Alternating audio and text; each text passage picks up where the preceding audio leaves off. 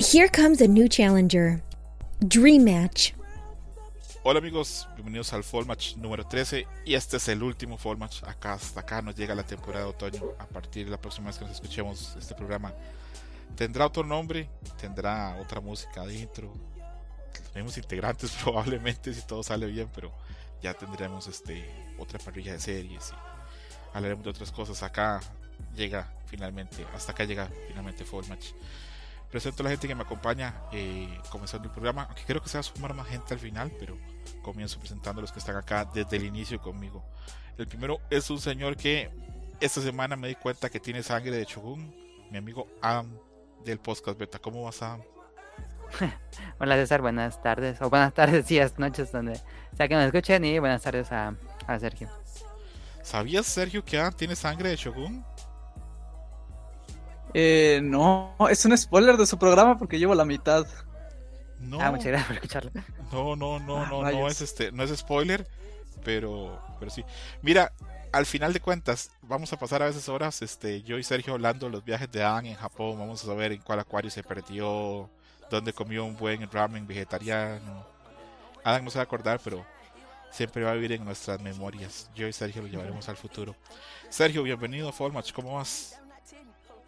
Muy bien, eh, me siento alegre de haber entrado en las parrillas de las series a las que entré. Me haya quejado más o me haya quejado menos. eh, estoy contento de haber visto lo que vi y creo que al menos por una última vez en esta temporada ponernos a hablar de, de estas series que, que creo que tanto te pueden dar, o sea, o que tanto nos han dado durante ese tiempo. Así que sí, muy contento a darle.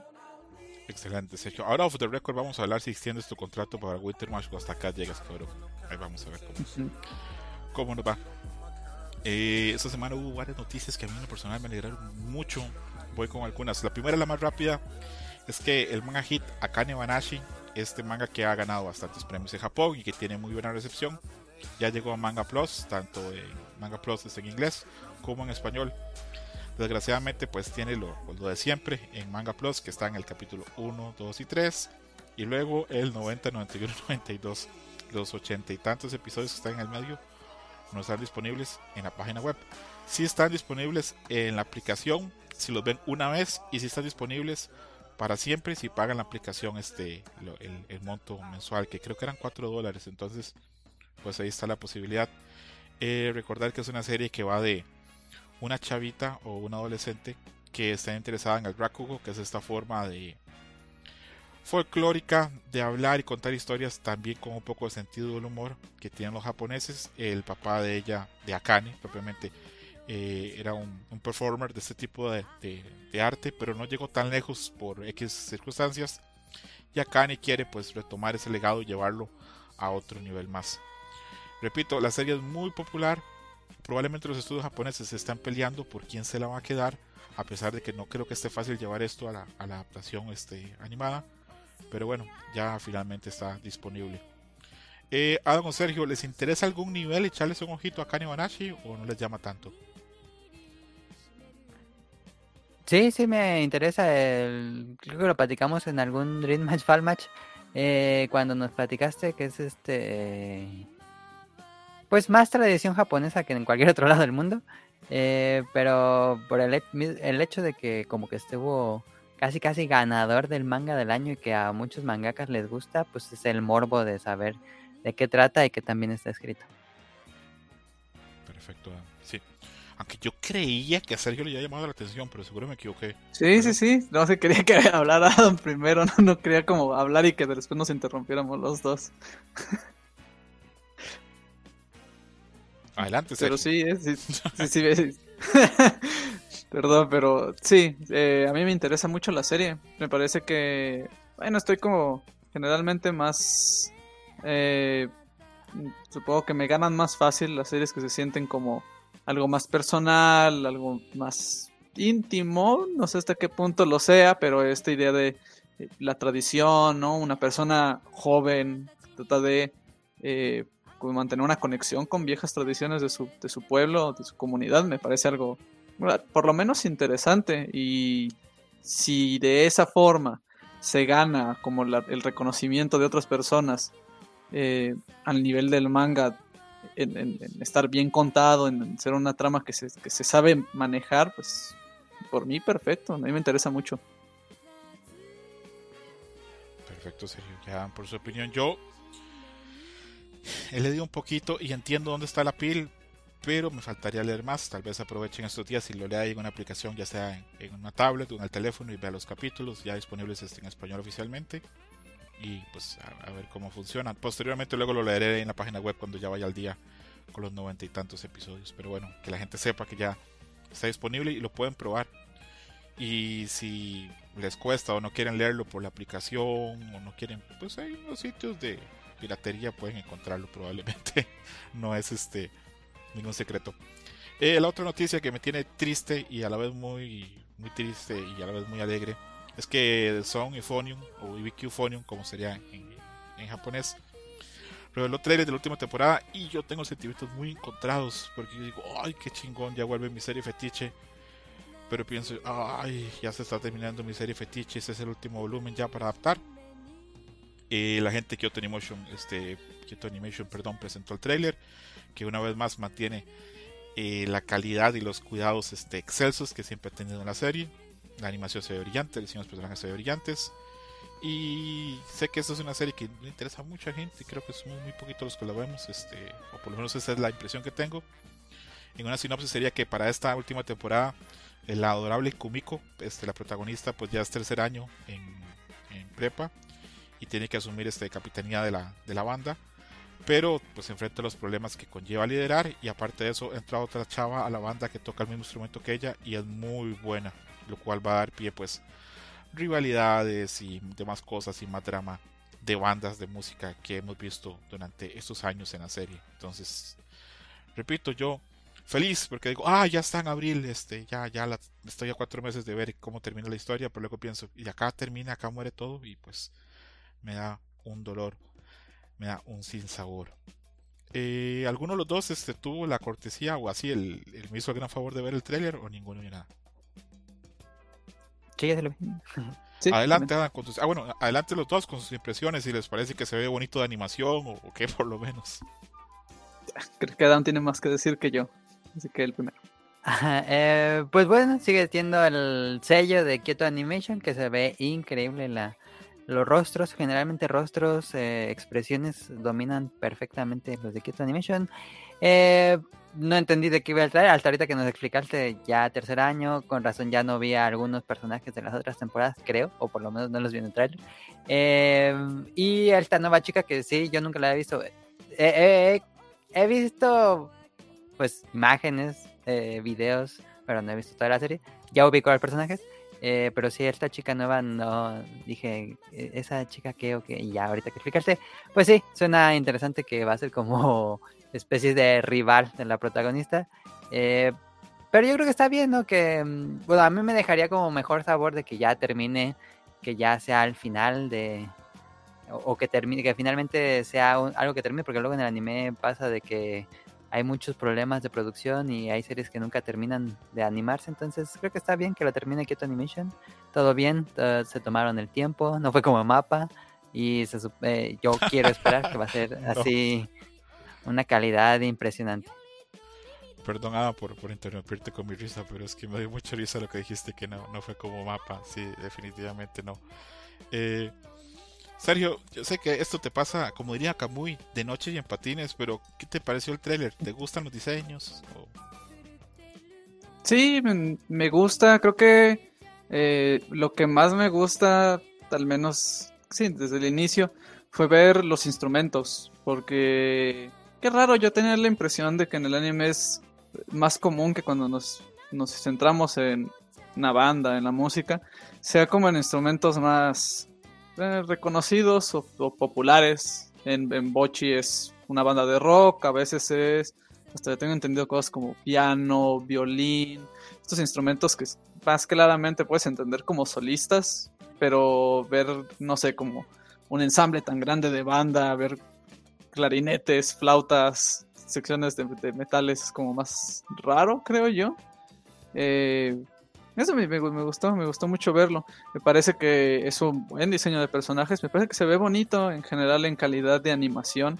Y la trama es, curiosamente, ah, es bastante intrigante. No solo la idea de, pues, lo normal en Japón, el paso del tiempo, en especial en esta época eh, de crecimiento para los adolescentes y los jóvenes, sino también la idea de, es que, ¿qué pasa cuando, cuando es tan claro que, que tu lugar en alguna, pues, en algún grupo, eh, como que va a ser reemplazado de una manera tan clara y cómo llegas a términos con eso, eso suena muy bien. Y me gusta también ese, ese final, en una voz que aparece al final del tráiler donde dice, eh, y la siguiente canción empieza, la siguiente música comienza. Es un sentimiento muy bonito para darle final a, a, una serie, creo yo. Así comienzan todos este, las temporadas, así terminan todas las temporadas de Wikiphone cuando dicen eso que comienza y termina una, una nueva canción porque ellos hablan de la vida como como una obra musical. Eh, en unos años, cuando tú veas esta serie, ya yo esté muerto, vas a decir, verga, qué gran serie. Tenía razón César. Y aparte de eso, qué espacio le da a un montón de instrumentos y a músicos de banda que no se ven nunca en ninguna otra serie. Eh, acá hay dinámicas muy internas entre los miembros, digamos, de la sección de viento, la sección percusionista, la sección este de los clarinetes, todos este, tienen como su grupo de amigos y eso. Y hay rivalidades entre los grupos dentro de una misma banda. es muy cabrón. Esta serie tiene eso, que tiene el drama, eh, la buena historia, el lado musical, un poquito romance, un poquito comedia y lo mezcla todo con la animación y los acabados de producción de Kyoto Animation para hacerla. Repito, una de mis series fetiches. Reflexión, señores, porque esto pues es, para mí no sé cómo asumirlo. Adam, ¿cómo se debe asumir cuando algo que uno quiere termina? ¿Hay que alegrarse porque terminó o hay que ponerse triste y decir, me quiero ir a tirar de un puente o algo? Yo creo que es para alegrarse. Eh, no todas las obras deben ser para siempre, como les digo. Eh, creo que eso es lo que me gusta mucho del anime y manga, que sí termina. Y está bien, creo que siempre que una obra termina y termina en nota alta, pues yo creo que es de alegrarse porque pues ahí tenemos la obra para cuando la queramos ver de nuevo y no necesariamente que se esté eh, reconstruyéndose cada vez en nuevos productos, como que eso le quita un poco de valor. Claro, claro. Internamente Adam y ya hemos hablado en estos días de qué difícil tiene que ser ser el autor de Captain Subasa y escribir 30 o 40 años la misma historia con personajes que no tienen avance a nivel emocional o psicológico, es siempre lo mismo. Pero bueno, hay gente que le gustaría eso, pero sí, tal vez tienes razón. Lo importante es que una obra termine y termine bien. Eh, Sergio, ¿quieres aportar con esto? ¿De que hay que alegrarse o terminar triste? ¿O avanzamos? Eh, yo al menos creo que es, muy válido estar triste cuando algo lo que le pones pues, mucho empeño emocional en sentirte identificado, que te da mucho. De repente entiendas la idea de que igual y puede ya no darte más en el sentido nuevo eh, creo que es válido sentirse así, como entender ese, ese proceso. Pero sí también entiendo que las cosas, eh, pues creo que cuando se terminan, al menos cuando saben terminar, dejan aún un mejor sabor de boca. Cuando, eh, digamos, llega, llega la, la parte inevitable de toda obra que empieza, que es que acaba. creo que es como no lo sé, es como cualquier otra cosa que nos termine gustando a los seres humanos. Tal vez la comida. Cuando comes un plato de tu comida favorita, por mucho que te guste el platillo, se tiene que terminar en algún momento. Y al menos creo que siendo consciente de que en algún momento se, se puede terminar, pensar en que, bueno, cuando termine igual y te vayas con una sonrisa, ¿no? Pero eh, decir como algo mucho más allá o algo más específico sería muy hipócrita de mi parte, porque o las cosas que a mí me gustan mucho ya se terminaron hace mucho tiempo, como Cowboy Vivo, o son yo-yo y nunca se van a terminar en la vida, entonces ah, tal vez no soy el mejor como para argumentar algo al respecto. Igual fue una buena reflexión. Eh, hablando de comida, eh, ayer invitó a un amigo a comer y estuvimos este, hablando acerca de, de Freeding y Apothecary Diaries. Y yo dije, a la verga, esto serviría para un podcast. Y saqué el micrófono y nos grabé una hora hablando. Y creo que no lo voy a publicar porque el audio quedó de la verga. Pero eh, él mencionaba eso, que para que haya felicidad tiene que haber aumentos o ausencia de felicidad. Tiene que haber cosas que, que acaben, que se terminen, que la felicidad casi siempre son como momentos muy concretos y así como pequeños puntos eh, de pintura así en el lienzo de, de, la vida. Entonces, tal vez lo ideal para eso, para que siga teniendo ese valor este algo, es que, que termine, que sea finito para, para, que lo podamos valorar. Entonces, ahí poco a poco yo voy a digerir la idea que ya se va a terminar BQ Phonium. Y siguiendo hablando de comida, este el anime que a tanto Adam como yo tenemos así como el número uno probablemente lo que se va a estrenar ahora en enero, Delicious and Dungeon o Delicioso en el Calabozo, como diría este el albur. Eh, se anunció que Studio Trigger y Netflix le están poniendo buen dinero y va a tener subtítulos y doblaje simultáneo a nivel global. Eso quiere decir que va a aparecer en todo el mundo el 4 de enero. Va a tener doblaje en inglés, en indonesio, en tailandés, en portugués, en español de América Latina, en español de España, en francés, en alemán, en italiano, en árabe y en hindú. Sumado obviamente al japonés, que es este, pues, obviamente el doblaje oficial. Y después de eso va a cubrir a nivel de subtítulos pues, tantos idiomas que creo que no tiene como mucho sentido como que los diga, pero va a haber Creo que hay más de 20 idiomas en subtítulos. Afortunadamente va a estar también español latino para gente como Adam y como yo, que disfrutamos ver el anime con subtítulos. Entonces, este, sí va a haber esta oportunidad. Eh, Adam, ¿te sorprende que haya tanta inversión de parte de Kadokawa con Delicious Dungeon? De que Netflix y Trigger estén cuidando tanto esto y que lo hayan anunciado faltando tantos días? ¿O te parece normal por el tamaño de la producción? es un poco raro, porque creo que nunca había pasado con una serie de Trigger. Pero que bueno, me, emociona porque yo espero que sí esperan que. Yo espero que esperan. Este, pues sí, esperan que, que se vuelva un hit, que se vuelva como uno de los animes del año. No he leído el manga, no sé si tiene suficiente sustancia para convertirse en eso. Pero pues siempre es bueno cuando eh, Trigger tiene como más presupuesto, creo que eso puede brindarle a que tengamos un mejor producto y que pues más gente que a lo mejor tienen estoy pensando ahorita, eh, a lo mejor tienen eh, la sensación de que el producto, como es más de comida, RPG, medieval, pues a lo mejor eh, será bueno para un nicho que no consume mucho anime. Y por eso quieren que esta sea como el salto a que consuman más series dentro de la plataforma que sea anime y se vuelvan un poco más, más fan de este tipo de series. A lo mejor por eso están haciendo este esfuerzo tan grande. Quién sabe si puede llegar al mainstream. Perfecto. Eh, ah, pues no, voy a preguntarle a Sergio también, porque para que ver que lo traigo si no le pregunto. Sergio, yo sé que tú no tienes tanto tiempo viendo anime de forma tan consciente. Creo que en parte yo soy muy culpable de lo que, de lo que estás haciendo, de consumir anime de forma más regular. Eh, ¿Qué te dice que una serie, faltando más de una semana, anuncie que va a estar como en casi todos los idiomas de Occidente y algunos de Asia y unos de África? A mí, o sea, principalmente lo que me dice es que tratan de verlo como una apuesta semisegura, porque creo que Netflix da mucho mm, da mucha tranquilidad a la hora de la distribución. No es tan necesario apelar a las masas cuando creo que una de las ventajas que ha tenido Netflix en el imaginario colectivo es que Netflix vuelve a las cosas populares simplemente por el hecho de que existen en Netflix o por el hecho de que mm, como cuando como cuando Google se hizo tan popular que de repente dijimos que googlear es una palabra y, empezamos a identificar esa palabra como algo normal. De la misma forma esta idea de, ah, está en servicios digitales, sí, está en Netflix, es casi como una... algo como una semblanza y creo que lo que a mí me dice es el hecho de que ellos dicen, ok, tenemos la plataforma, Y sabemos que va a haber mucha gente que va a llegar aquí.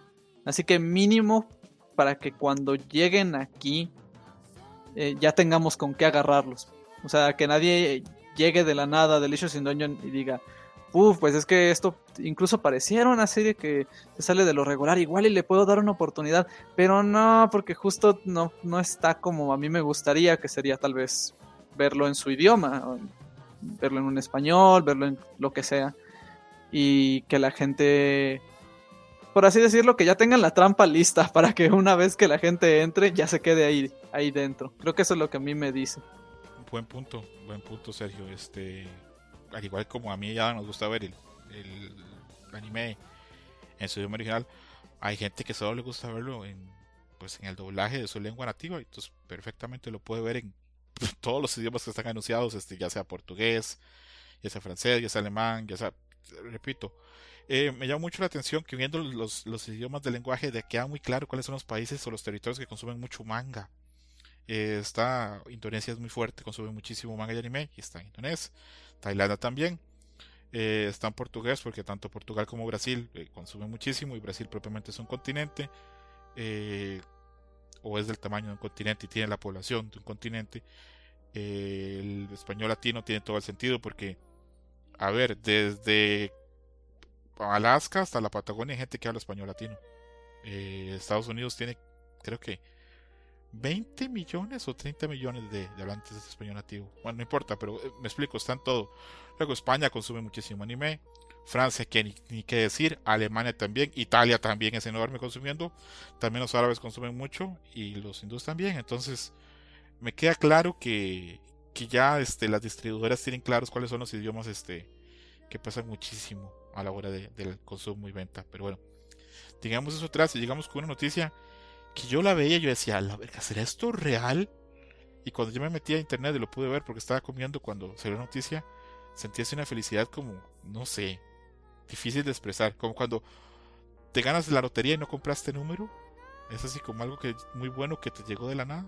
Y es que se anunció que a Gran Blue Fantasy Versus este, van a llegar este, tres personajes. Este, la primera más sorprendente es 2B de Nier Automata.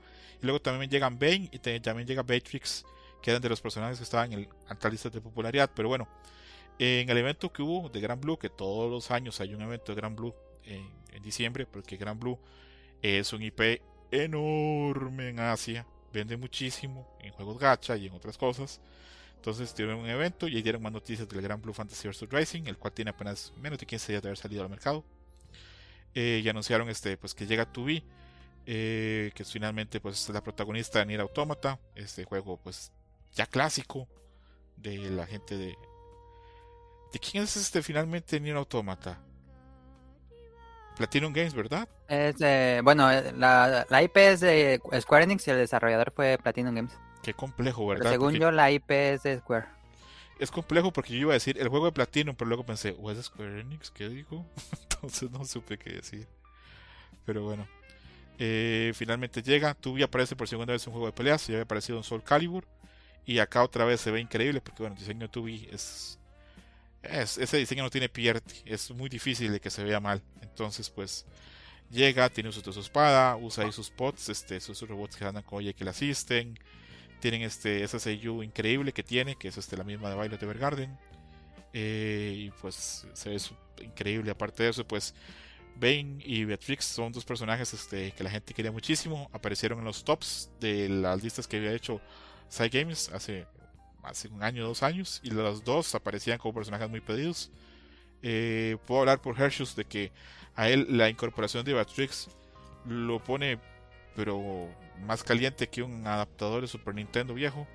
Y que le parece también que la presentación de Ben es, es un gran personaje. Entonces, pues, súper bien. Aparte, se dio el trailer ya de Lucilius, que es una especie como de Lucifer que tiene el juego, que es también clásico villano, personaje. Y con eso se presentan ya cuatro personajes del, del Season Pass. Para agosto del otro año y para octubre saldrían los desconocidos. Eh, para, por ejemplo, enero 16 aparece Lucilius. Para febrero, al final, va a aparecer 2B. En abril va a aparecer Bane. Y en mayo va a aparecer Beatrix. Entonces, este, o Beatriz, como quieran decir. Repito, querían dos espacios más. Eh, la gente, los fans de Gran Blue, están ahora hablando de que, bueno, se apareció Tubi. ¿Cuál es el límite? ¿Cuál personaje puede ser invitado? ¿De qué compañía o de qué IP? Y ya la gente está fantaseando. Hay gente que dice, no aseguro esto, simplemente lo pongo ahí sobre la mesa. Hay gente que dice que el sexto, perdón, que el quinto personaje va a ser un otro también este, muy pedido por los fans y que el sexto va a ser Satoru Goyo de Jutsu Kaisen. A mí se me hace una mamá así como increíble. Pero bueno, no sabemos. Se nota que Side Games tiene varo y tiene conexiones. Pero bueno, lo, dejamos ahí. Eh, ¿Alguno de los dos tuvo chance de ver el trailer de Tubi? Sí. Adelante, Y adelante, Sergio. Ah, pues se ve muy bien. Me encanta el dibujo que le hicieron el, ilustrador de Grand Bull Fantasy, no sé quién sea, pero hace unas artes increíbles y me encanta, creo que es lo que más me gustó. Eh, en general, el, modelo del personaje se ve muy bien. Creo que se ve mejor que el juego, tal cual, de Nier Automata. Em, y no. Luego pasa mucho en estas colaboraciones que, siento que no queda. Mm, como que rompe el estilo y aquí no, siento que Zubi queda perfectamente como con el estilo general de los personajes de Grand Blue Fantasy, o por lo menos yo como poco conocedor del juego, es lo que la impresión que me da. Eh, y muy muy fino, se ve muy fino. Siento que el de el tubo en un Soul Calibur, si no me equivoco, que en Soul Calibur si no quedaba para nada, pero aquí se ve muy fino. A mí sí me gustó cuando salió Soul Calibur 6, pero bueno, es cosa de de, gustos. Que por cierto, en el programa de Pixelania que hablamos de la, entrada de Tubi, fue cuando nuestro amigo Yuyus tenía el debate de caderas o pechos. Pero bueno, ese es un debate que ya no vale la pena abrir este en, esos programas del mundo del podcasting, del mundo de los juegos y anime. Porque no tiene mucha salida. Es bastante circular. Eh, Sergio, ¿Qué te pareció el trailer de, de 2B? Y aparte, ¿tú jugaste en Automata? Eh, me gusta mucho el trailer, me parece que 2B encaja bien, aunque yo sí que resiento algún tipo de choque estético, porque Nier Automata yo lo interpreto más como algo más tecnológico, sí, fantasía, pero es una fantasía que viene después de, de ciertos avances y el hecho de ver robots y, algunos como efectos que creo que reconozco de ver en Nier Automata ahí que sí me chocan un poquitito, pero pero visualmente se ve bien, visualmente eh, encaja su estilo y hacen que que eso no no se no se meta en el camino de la jugabilidad o en el camino de que se vea bien mientras pelea, que es lo interesante, lo importante. Y y su avatar para, los lobbies se ve, bien, se ve bien padre, el avatar de Tubi.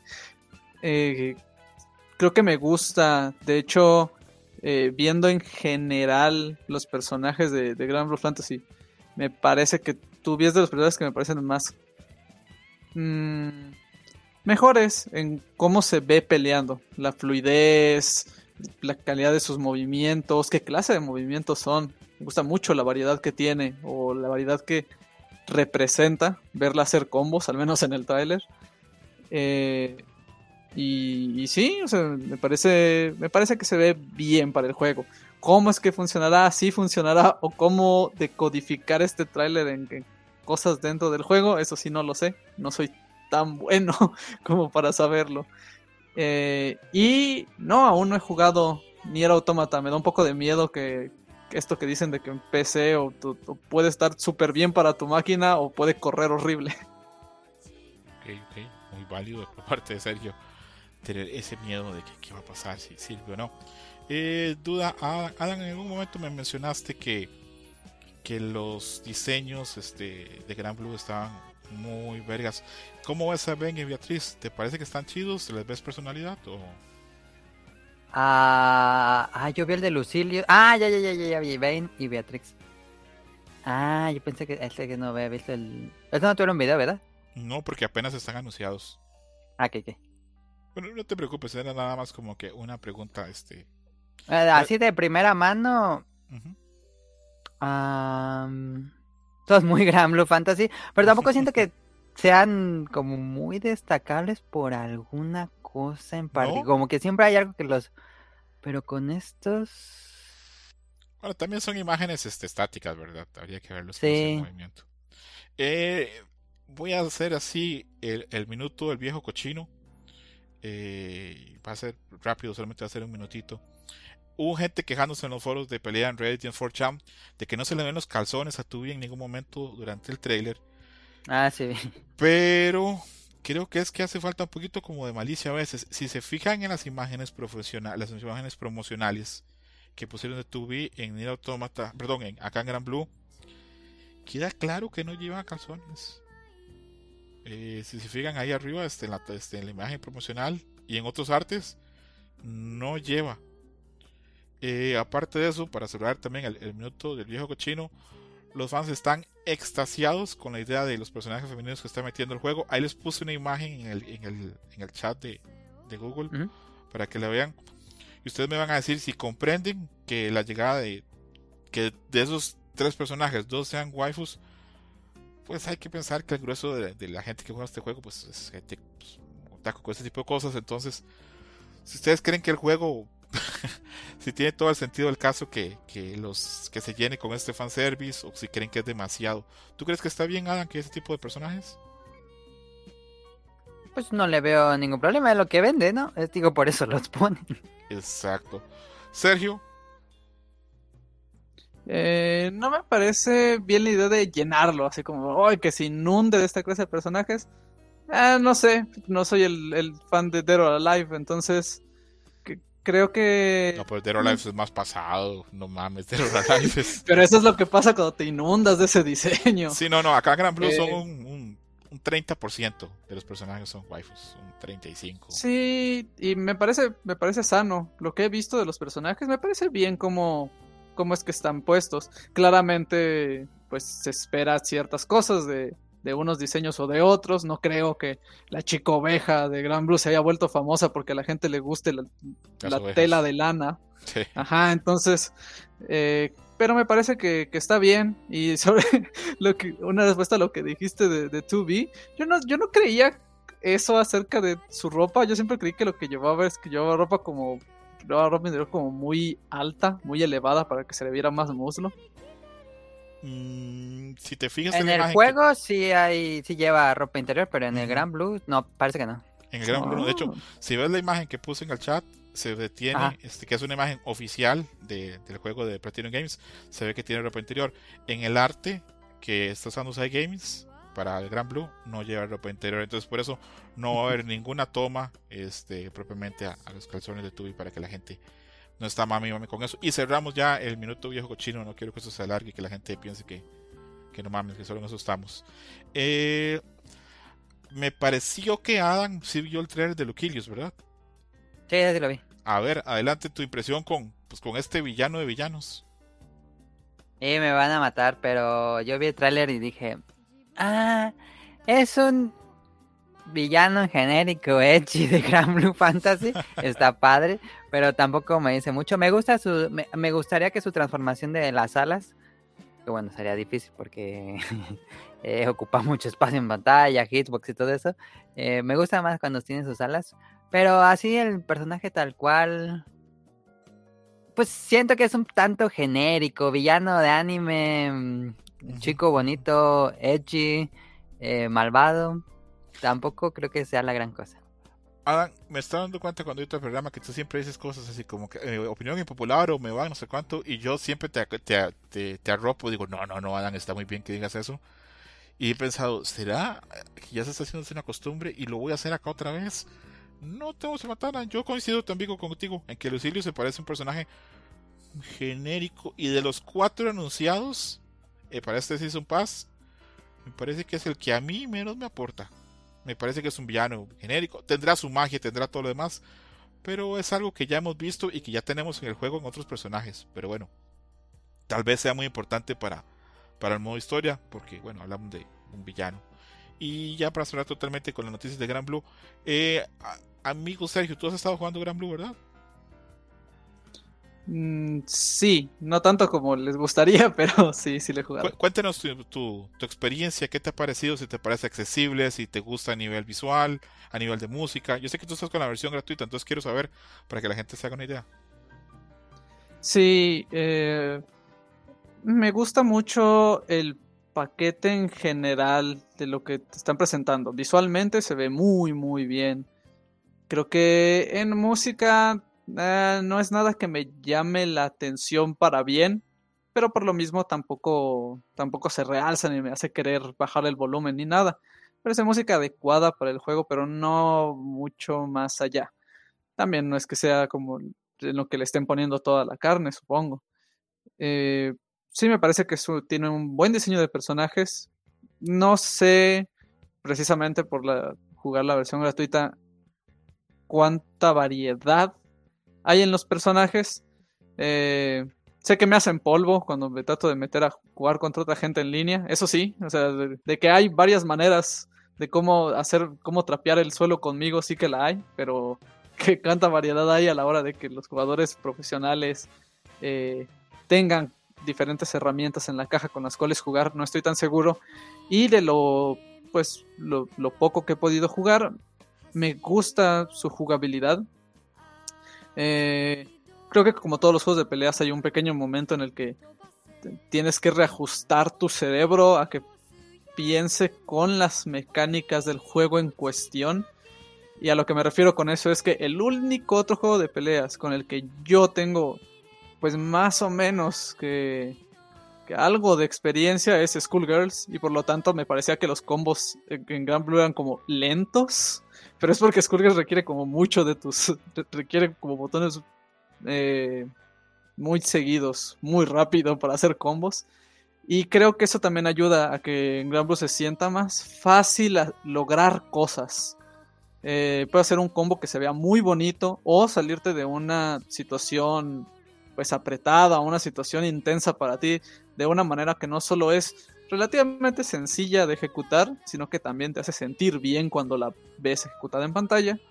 Eh, pero al mismo tiempo creo que hay un buen balance para que no se sienta como que yo puedo empezar a hacer movimientos eh, simples o cosas baratas para ganar una pelea fácil. Eh, al menos de mi parte. Y en general creo que es un juego que se presta mucho Mm, a, que lo pruebes. Sí, a, que aunque no te claves, lo llegues a probar. Parece que es un gran juego para tener una prueba gratuita de este sentido. Porque es un juego que a mí me hubiera dado miedo intentar acercármele si no hubiera sido por una prueba gratuita. Pero ahora que la probé, digo, sí, estas mecánicas me parecen divertidas, me parecen accesibles, me gusta eh, que tanto se adapte al modo de juego es de, de tener unos botones específicos para hacer ciertos movimientos, pero que al mismo tiempo puedes hacer esos movimientos más poderosos o que hagan más daño si es que quieres hacerlos con alguna otra ejecución o de, eh, digamos, imbuirles más poder, que es algo que aprendí de Schoolgirls. Y, y eso creo que en general es un juego que se presta a decir, mírame, pruébame y ve si es lo suficiente como para ti. En mi caso, creo que sí, me veo jugándolo más tiempo. De que, que haga el salto a la versión de paga, no estoy seguro. Pero creo que sigue siendo un paquete completo para el aficionado que sabe poco de videojuegos de pelea. Si a eso le metes la copia medianamente bien hecha de Fall Guys, creo que, creo que hay bastante que rascar. Excelente, muy bonita tu participación en esto, Sergio. Muy bien la reseña. Eh, repito, esto es gratuito, lo puede probar el que sea. No sé, hasta diseñadores este, pueden, este, pueden este, probar el juego. yo tengo una duda. Eh, yo, por ejemplo, que a mí no me interesa nada jugar contra otras personas en línea, ¿hay un modo de historia? Hay un modo de historia muy robusto. Ok, ok, ok. Esto tiene un modo de historia muy robusto, tipo RPG. Y me puse triste. En alguna parte de Japón está No Uematsu llorando porque la música que él hizo para este juego no le gusta a Sergio. Pero bueno, un saludo grande a Nobu Uematsu, que me sorprendió siempre que fueron músicos sin formación este eh, profesional.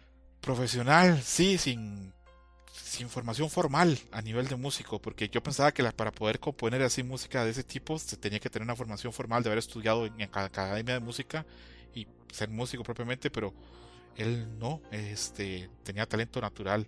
Aparte, en el maravilloso documental Writing the Cards o Writing in the Cards de Red Bull, donde analizan la música, la, ah, la música japonesa en los juegos de video, que creo que es lo mejor que ha hecho Red Bull en su puta vida. Eh, hay una entrevista con, con Uematsu y dice que la canción, esta, la fanfaria de Victoria, la escribió como en 6 minutos y porque tenía que hacerlo hacía en chinga. Entonces, un saludo grande no Uematsu, puto genio. También la de, de Legend of Zelda fue así también de último momento. ¿Cuál, perdón? La, de, la primerita, la del primer Zelda, la... Mm, ah, pero eso no es un robo del robero de Ravel. No, porque iban a usar la del bolero de Ravel, pero vieron que todavía no todavía tenía los derechos activos, no era de para todo público. Entonces le dijeron a Koji Kondo que ya tenemos que entregar el juego, hazte una canción, pero ya. Yo tengo entendido que igual tiene cosas del bolero de Ravel, pero me puedo equivocar. Yo creo que sí, tiene algunos, porque era la canción que iban a hacer. Me, puedo equivocar y aparte, a pesar que yo oigo mucha música, no tengo el, oído tan fino. Sí para oír la cuchara de Yuyus contra el topper, pero no para distinguir, digamos, qué copia qué. No voy a ser hipócrita, no sabría. Avanzamos a otra gran noticia. Ustedes deben estar pensando que esta es como la mejor época del año para mí. Pues parece que sí. Eh, se anunció que finalmente una de mis series fetiches, también Konosuba, regresa en abril del 2024 con su tercera temporada. Eh, vuelve este todo el elenco que en su momento cuando empezó Konosuba, allá en el 2016, ya pasaron 8 años eran sellos, este, talentos muy grandes, pero no eran consolidados y ahora son superestrellas. Eh, Aqua Sora Mamilla, este, Rie Takahashi, que es Megumin, la sello de Darkness y la sello el sello de Kazuma, pues ahora debe ser un varo poder sostenerlos y traerlos acá. Bueno, pero vuelven todos, vuelven personajes nuevos. Está también Reina Hueda, que hace poco hablamos de ella, que es este una sello muy cotizada. Ahorita vuelve también con otro personaje. Eh, esto se está haciendo con un estudio que inventó Kadokawa para que Konosuba tuviera su estudio propio, que se llama Drive. Drive como manejar, como el, como el estudio, como la película también de Ryan Gosling. El director es este Takomi Kanazaki, que también fue director de otras temporadas ya. Vuelve también este el director de episodios de Kaguya-sama, trabaja acá. Este, y todo el mismo equipo que estaba en guiones, personajes y música, vuelve. Este, he comentado acá varias veces que Konosuba es muy jugoso el IP, que tiene mucha fuerza en Occidente, no sé qué tanto en Japón, pero tiene mucha fuerza en Occidente y que la razón o motivo por la cual no se llega a más adaptaciones del material era porque Kadokawa quiere quedarse con todo el pastel de, Konosuba, no quiere que algunos estudios este, se lleven parte de, un producto eh, que el tiempo lo ha hecho pues tan internacional. Eh, yo no, cuando veía anime, yo nunca vi Konosuba. Cuando comencé a hacer este Dream Match, vi que de 10 memes que veía en la página de memes de Animemes, 8 eran de Konosuba y me obligué a verla. Y bueno, me, gustó mucho. Eh, la disfruté. Es una serie muy liviana, no tiene mayor este, pretensión que, entretener. Va de Kazuma, que llega a otro mundo después de su muerte, que es un Isekai, pero los personajes que conoce y las situaciones en las que se encuentra son poco tradicionales y poco elegantes, como otros Isekais. Eh, hay mucha comedia, eh, los acompañan este, una diosa que es súper inútil, que es Aqua. Megumin, que es una maga, pero solamente puede hacer un hechizo propiamente y después de que lo hace queda agotada. Y Darkness, que es una paladín que tiene un alto grado de sadomasoquismo y placer sexual solo cuando la maltratan. Junto con Kazuma, que es este es un bueno para nada. Entonces es un equipo bastante singular. Esto llegaría entonces en abril. El trailer es cortito, pero deja entender que se mantiene pues el encanto de, toda la serie. Y repito, estoy muy contento. Eh, yo sé que Adam no es tan fan de Konosuba, pero quiero saber su opinión del trailer y del anuncio. Sí me gusta Konosuba, no soy tan fan como César.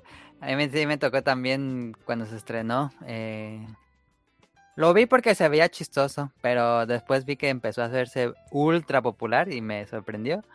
Me parece curioso porque después de Konosuba, si no me equivoco, igual estoy equivocándome de, tiempos, pero se estrenó la serie de Grand Blue Fantasy.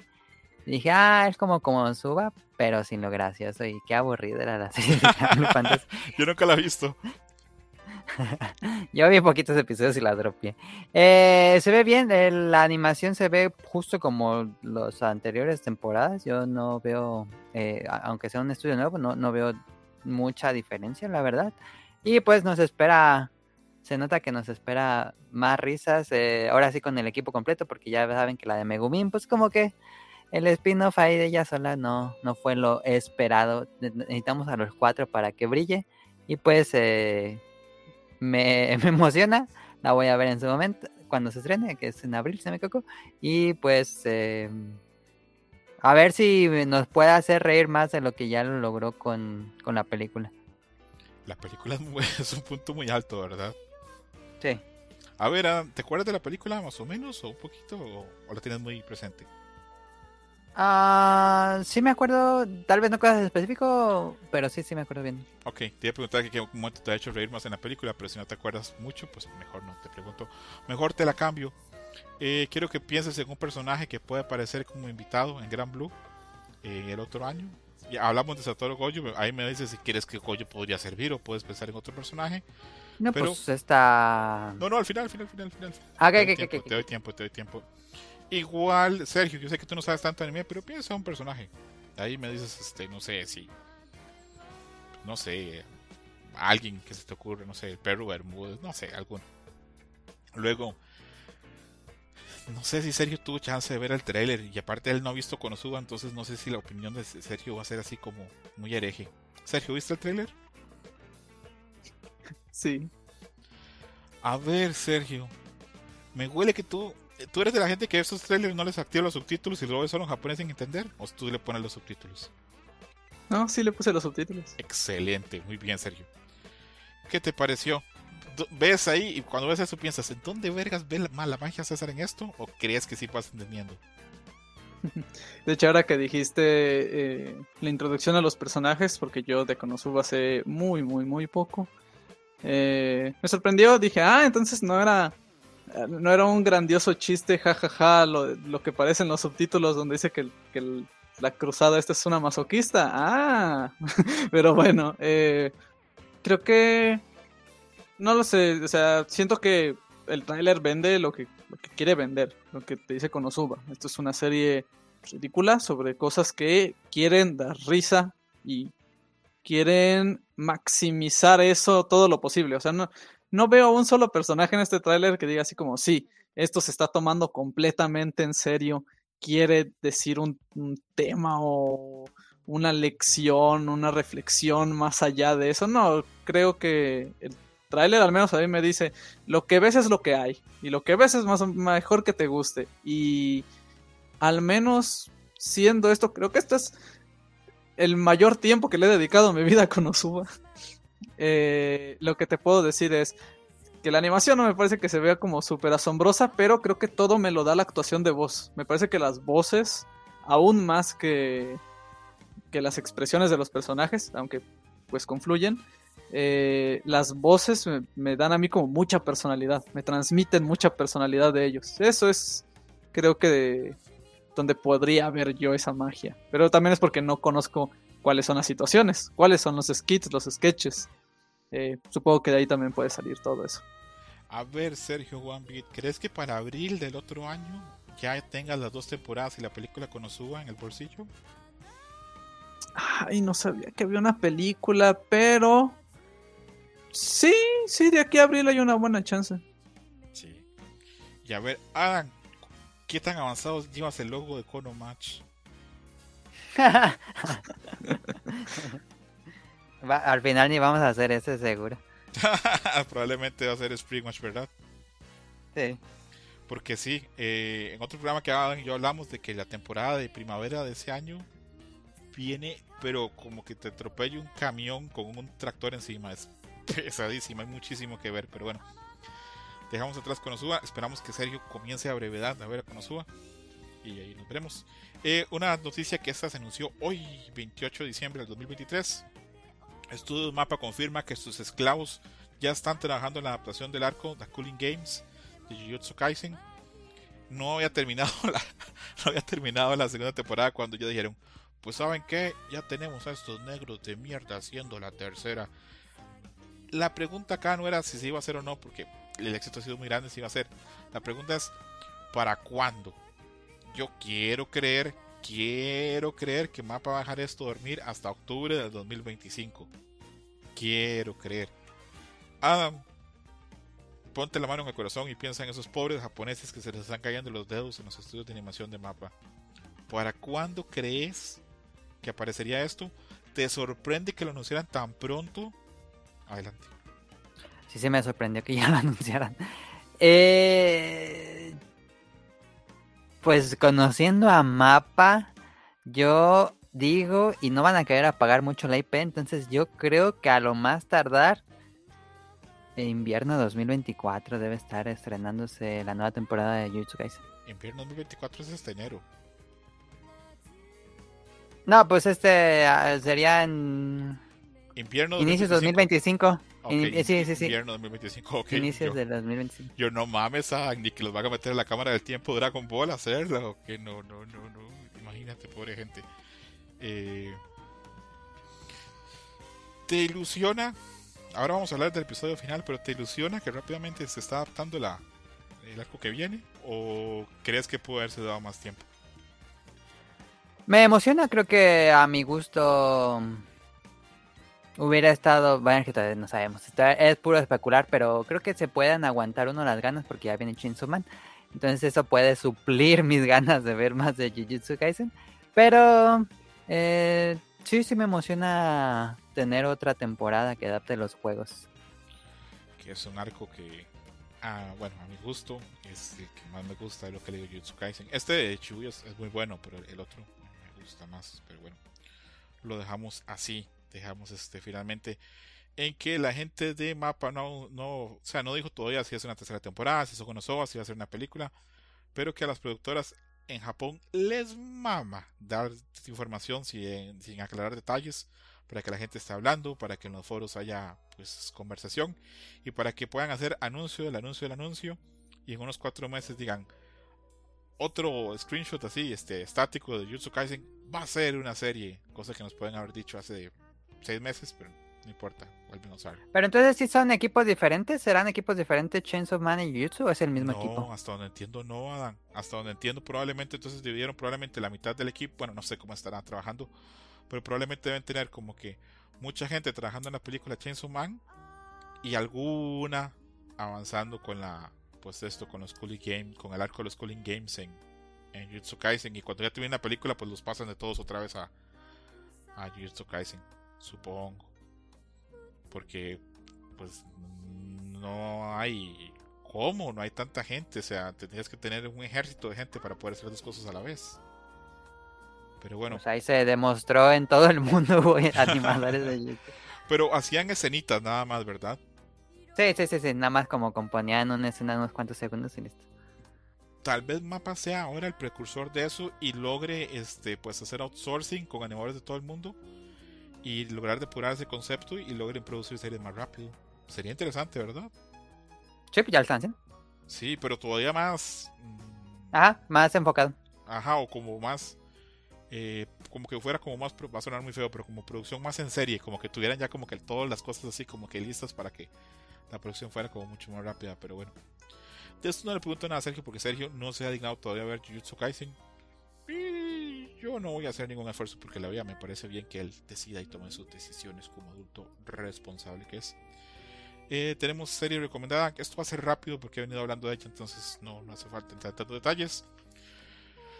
Pero como lo comenté en un programa pasado, en las listas de mejores series animadas estaba saliendo Scavenger's Drain, la que apareció en HBO y la hemos visto acá y hemos comentado y a todos nos gustó. Aparecía en primero lugar, a veces aparecía en segundo en algunas listas y a veces aparecía en tercero, pero siempre muy arriba en animación.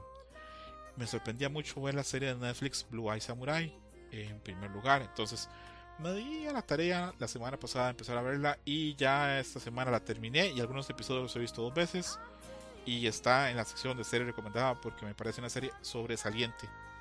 Me parece que está muy bien escrita, me parece que está bien animada, parece que el diseño está muy bien.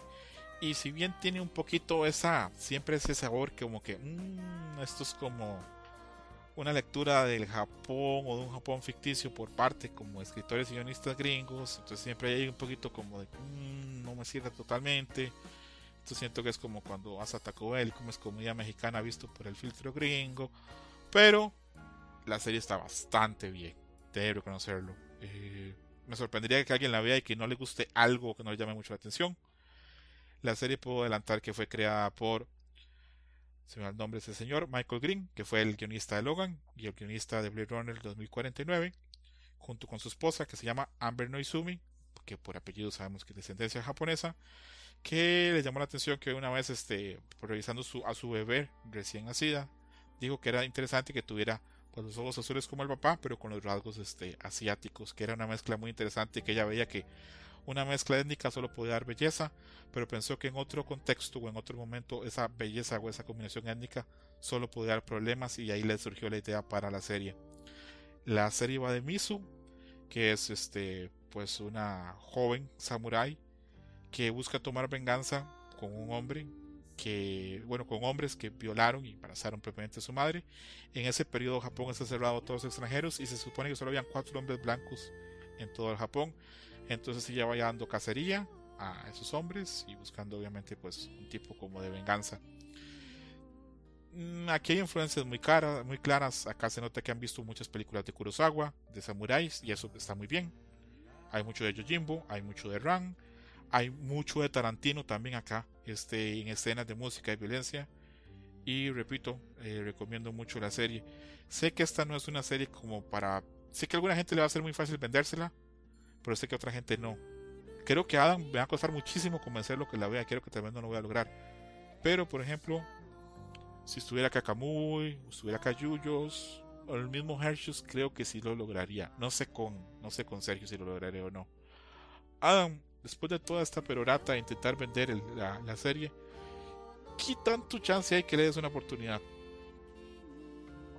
Híjole, siempre me cuesta trabajo cuando son series que intentan ser animes, pero también con temas de Japón feudal, pero son hechas por occidentales, como te había dicho.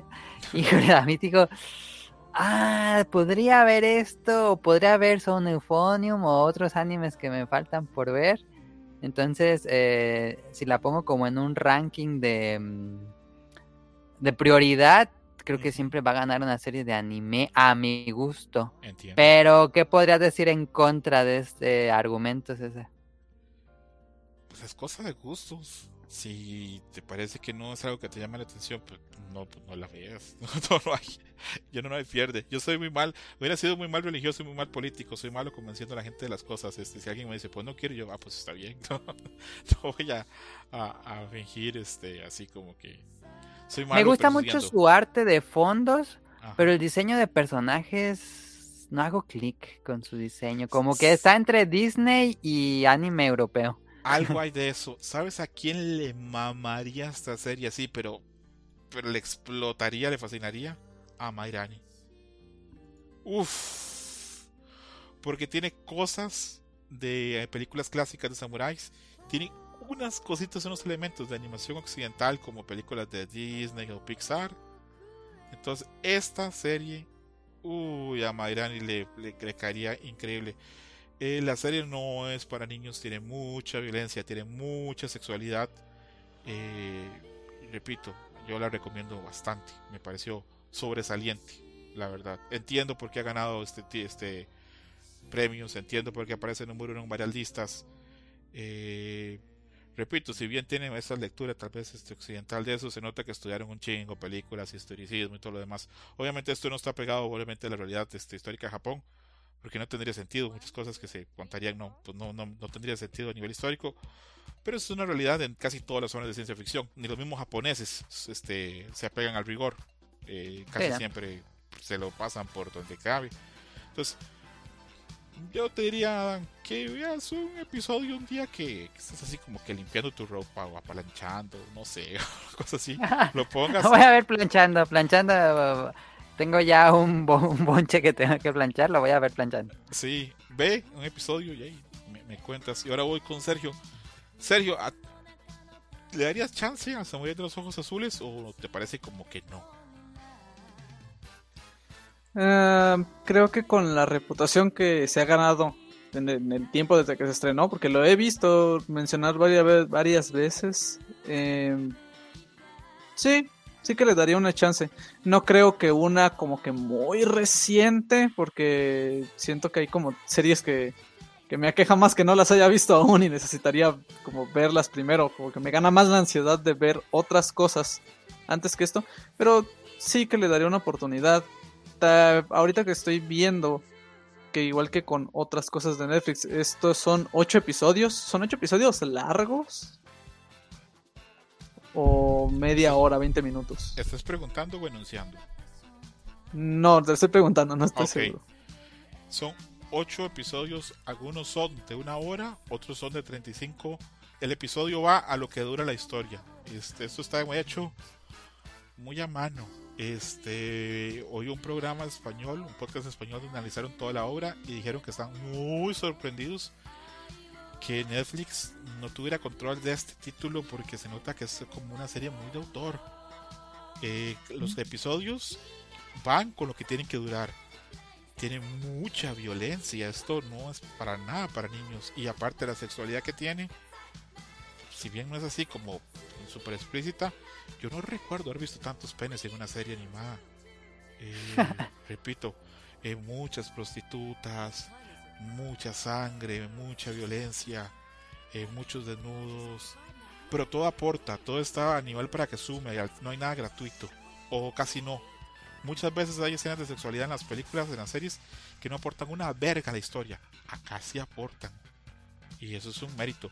Repito, la serie para mí está llena de méritos, tiene cosas muy buenas. Yo la vi y yo la vi. Yo, yo quería que no me gustara. Yo comencé diciendo, vamos a ver esta chingadera para decir que no vale la pena. Y el primer episodio, yo, no, pues sí me gustó. Y ya después el segundo, yo, no, ya sí me enganché. Y tiene algunos, el quinto es brillante. El quinto tiene un manejo, digamos, de línea narrativa interesantísimo. Cuentan algo que pasó en el pasado, algo que pasó en el presente y ligan eso con una representación de, de marionetas como Kabuki. No mames, queda muy cabrón, la verdad. Entonces, repito, la serie a mí me gustó bastante. Mm, si a mí me dicen hoy por hoy de cuánto le das de unos 10, yo como un 8.7. Me gustó mucho, bastante, la verdad. Pero bueno, cada quien sabrá si le da o no le da chance. Al Samurai de los Ojos Azules, que ya tiene confirmada segunda temporada. Ojalá nadie le meta mano y ¿Se que... ne- ¿Necesita una segunda temporada o crees Sí, que fue por el éxito? Sí, se Ah. necesita una segunda temporada. Uf, se re super necesita. Cuando terminas, dicen, no mames, quiero saber más, pero ¿qué pasa? Entonces, este. Sí, sí, está bastante bien. Mm, no me sorprendería que esta serie, cuando conoces a gente así como muy enorme, digan, oye, ese es mi anime favorito, el Samurai de los Ojos Azules, y que uno, los otacos por dentro, digamos, ¿qué? ¿Qué dice? Pero bueno, tiene su, su criterio propio. La dejamos ya de lado y entramos a impresiones de anime. Y en impresiones de anime, yo me voy a meter las manos en la bolsa, me voy a sentar en una esquina, voy a dejar de que Adam y Sergio hablen del anime de las 100 novias que terminó este domingo, que me cuenten qué les pareció los últimos capítulos, que me cuenten qué les pareció las, este, pues, la degeneración de la mamá de Hakari. Adelante, tienen espacio libre. ¿Tú no las viste? Sí, pero quiero que ustedes hablen primero. Ah, ok. No todos. Va, Sergio. Ah, bueno. ah, bueno, está bien. Eh, wow. ¿Qué decir? ¿Qué decir? Creo que cuando terminé de ver el episodio 12, eh, lo primero que, que- que quise escribir en mis notas fue algo así como... eh, supongo que podría haber estado peor. Supongo que podría haber visto la de You Were Experienced, I Was Not. O supongo que pudo haber dado malaria o algo así. Eh, pero, siendo honesto, creo que el- la serie me sacó más de una risa por episodio. Que los personajes no me parecen lo mejor, no me parecen lo mejor. Que eh, no me levanté ningún día a decir, uy, uy, ya quiero ver el episodio de las 100 novias porque esto sí que me llena el día. La verdad no. Pero también mentiría si dijera que, que no hubo momentos divertidos. Hubo momentos en los que no me importaba lo que estaba pasando. Hubo momentos en los que sí que me importaron sus personajes. O que sí que. Sí que les agarré cariño por algún otro motivo. Eh, que los últimos episodios se vuelven como absolutamente ridículos. Y, o sea, se desenmascaran y sucede literalmente las cosas más estúpidas que pude haberme imaginado que iban a suceder. Sí. Que me desesperó muchas veces los personajes, sí. Pero no le quitaría a nadie ningún valor que hayan sacado de la serie. Porque creo que es válido divertirse con esta serie. Ah, y le dije, y le dije a César cuando terminé de ver el episodio que justo al final hacen como un teaser de qué es lo que viene después en las 100 novias. Y ahí apareció probablemente el, diseño de personaje que más me gustó, de, más me gustó de todo lo que vi en los dos episodios. Solo por eso valió la pena. Eh, pero sí, creo que cuando... ¿Cuál diseño? Ay, Adam, hay una chica que pasa por las escaleras de la escuela cuando Renta lo va corriendo en el Ah, sí, sí. Esa, la de las escaleras, para mí, eh, vendidísimo. No, no, no, ya con eso. Una de las novelas Pero... que viene. Ah, exacto. La que el cabello le tapa los Y- ojos. Sí. Sí. Y nada, o sea, creo que no le quitaría a nadie como la felicidad de haber visto la serie, porque cuando quiere ser divertida es muy divertida. No era para mí y aún así encontré algo de como que de dónde disfrutarlo. No me parece para nada la gran cosa. No, y, y muy a diferencia de Yuyos, que para él fue la serie revelación de la temporada. Para mí me dio exactamente lo que creía que me iba a dar. Y al menos creo que hay valor en ello. No es el mayor de los valores, pero no estoy enojado con ella después de haberla visto. Adelante, Adam, con tu opinión del arco final de, pues, de las 100 novias. Se atreve mucho el autor, lo consiguió. Eh, uso el término oyakodon, como se le dice. eh, que nunca pensé verlo fuera de un hentai. Este. Que es básicamente. Bueno, no sé si ustedes habían escuchado el término. Lo dice la chica, la novia que es como un robot. No. Es este, es un platillo en Japón que lleva pollo y huevo. O sea, la mamá y el hijo. Entonces por eso dice el oyakodon. Mames, este Eh, Adam, gracias. Y es un, es un, si quieren ahí en el hentai, es como un tac, el oyakodon. Eh, y nunca pensé, como les digo, a verlo me pareció muy gracioso. Dije, ¿se atreverá? ¿Se atreverá? ¿Se atreverá? Y se atrevió a hacerlo con la mamá. Eh, el inicio del último episodio, graciosísimo, cuando pasa lo que todo el mundo pensaba que ya estabas viendo un hentai. Y bueno, toda la secuencia de que las chicas están súper horny si quieren verlo bañarse. Eh, la, la secuencia del papá como que no le di mucho sentido, pero bueno, este... En general... Es una serie de humor para apagar el cerebro, como les hemos dicho. A mí me gustó por eso, creo que como serie de humor funciona muy bien. Eh, me hizo reír muchas veces, los personajes son muy encantadores, el diseño de personajes es muy bueno, visualmente la producción nunca de- decayó.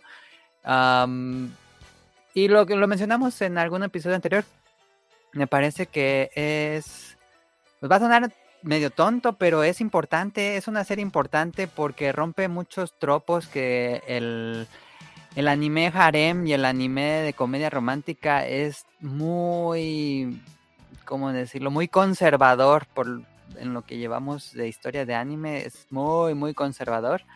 Y aquí tenemos besos en el segundo episodio, primer episodio. eh, por ejemplo, en Girlfriend Girlfriend, que también ya la acabé de ver, eh, hay un beso hasta el final de la segunda temporada. Solamente hay, hay dos besos y, y- y es, es muy lento. ah, Luego estas series de harem, que aunque dice- creo que uno puede decir, ah, otra serie de harem va a pasar lo mismo, personaje torpe. Y aquí es muy atrevida, podemos decirlo rompe estos paradigmas que tenemos de que las, las tsundere siempre va a ser la tsundere. Y aquí tenemos la tsundere, pero es, este, es más carismática, no es tanto como el cliché clásico de cómo escriben el tsundere. Eh, incluso se atreven con Shizuoka, la, la más chica, se atreven en escenas de besos. Eh, yo le aplaudo, aplaudo que esperemos que esto mueva más las historias romance japonesas. Digo, no, no, creo, no sé qué tanto vaya a influenciar el género, eh, pero me, me gusta que se atreviera a co- más cosas y bueno, todo aderezado con una carga de, de humor, que eso, eso me gustó mucho, el, el hecho de que tuviera como mucho humor la serie en general. Ah, rompía como luego estos momentos como incómodos que podría tener. Eh, y, aplaudo mucho que, que tengamos una serie que se atreviera a ir mucho más, mucho, mucho más de lo que hemos visto en años y años y años de series de este estilo. Ok, muy bonita la opinión de los dos. Vemos el contraste entre la formalidad y la congoja que pasó este pues Sergio con la serie y en cambio Adam que es un adulto que ya sabe que la vida es corta y todos vamos a morir y disfruta lo que ve y se deja de mamadas. Eh, a ver, mm, ¿qué puedo decir yo de la serie? Pues fue divertida, que tuvo muy buenos momentos eh, y pues, yo vería, yo, yo pensaba que el segundo cure, este, la segunda, bueno, que ya vimos que no va a ser cure, que, que la segunda temporada iba a venir ahorita, que en enero iba a haber este, más episodios, pero no, este va a estar en calma o va a pausarse. Y tiene sentido porque la verdad la calidad de la animación fue muy alta, ¿verdad? Sí, para una serie de este estilo que generalmente todas las series Hechis, Harem, el primer episodio es el bueno y luego parece que lo hizo, el hizo cómo dibujar manga accidental. sí, sí, sí, sí. Entonces, eventualmente habrá una segunda temporada y ahí probablemente la, la vamos a ver, yo creo que no. Pero, pero bueno. Y les voy a dar también para que vean que.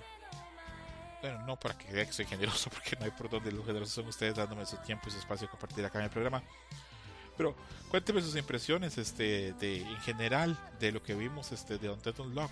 Este, si les pareció que la serie estaba muy bien, si les siguió pareciendo que estaba en un nivel muy alto, si les sigue pareciendo que es así como los animes tapados, que nadie está viendo pero que tienen un nivel muy alto. Yo no he visto nada del episodio 8, pero quiero saber este, sus impresiones. Eh, comienzo con Sergio. Yo no he visto nada desde el episodio 9. Llevo unas semanas atrasado en ver Undead Unlock, la verdad, porque creo que llegaba mi tiempo y decía, ok, creo que ahorita tengo momento de ver algo. Y la verdad no estaba muy como de ganas, o sea, de, de humor. Bueno, mejor veo otra vez Frieren. Creo, Eh. creo, Sergio, que nos va a servir esto para ver Deadlock ahora en enero porque eh, invierno 2024 no viene tan cargado, entonces va a haber para poder ver más. Sí, me parece que, de, o sea, de cierta forma, aunque sí me pone un poco triste no haberlo visto tanto como hubiera querido, porque hubiera querido verlo semana con semana. También creo que Undead Unlock a veces me dejaba mucho de ver en qué quería decir, y en sus temas, y en cómo quería tratarlos. Y a veces pensaba que, pues por cada episodio igual le avanzábamos un poquitito, pero no había algo tan significativo después de los primeros episodios.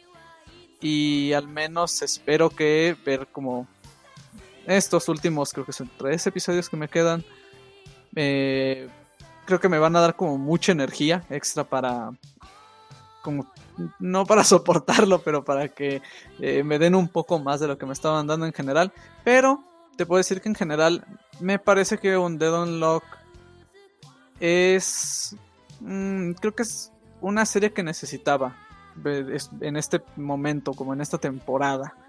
Algo muy relajado, algo que fuera como de mucha acción, pero al mismo tiempo no me exigiera demasiado y que tuviera pues una buena cantidad, una buena dosis de carisma. Me parece que su personaje principal, Fuuko, es un buen personaje que da como una perspectiva distinta a cómo empieza lo que yo tengo entendido que es el shonen.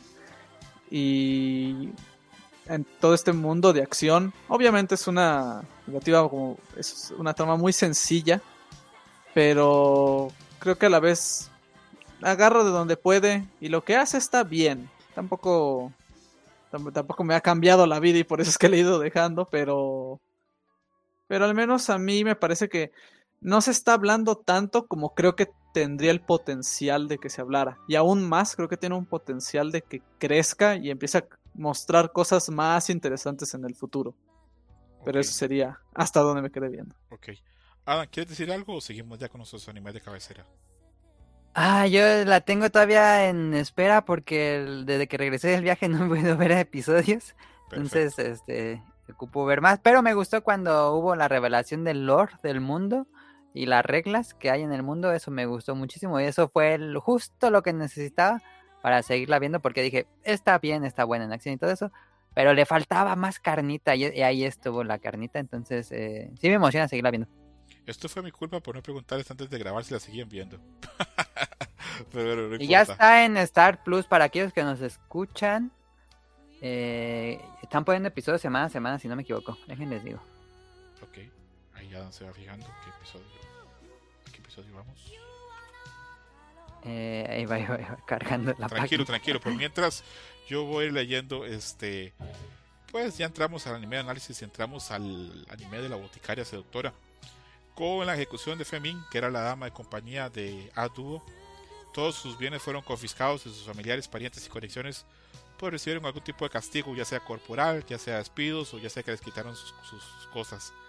Entonces, el- los asaltantes que habían capturado y secuestrado y vendido a Mao Mao pues eran este estaban con cierto ligamen a esa familia y entonces este nuestro amigo el maestro Jinshi conocido como los amigos como Jung Wao tiene que tomar la decisión de si despide a nuestra amiga boticaria o si la deja trabajando haciéndose dejando pasar este las leyes y también pues viendo a ver qué pasa. Entonces llama a Mao Mao Mao Mao está en un frenesí pensando que la van a despedir y que las cosas no están tan fáciles para ella si sale de ahí.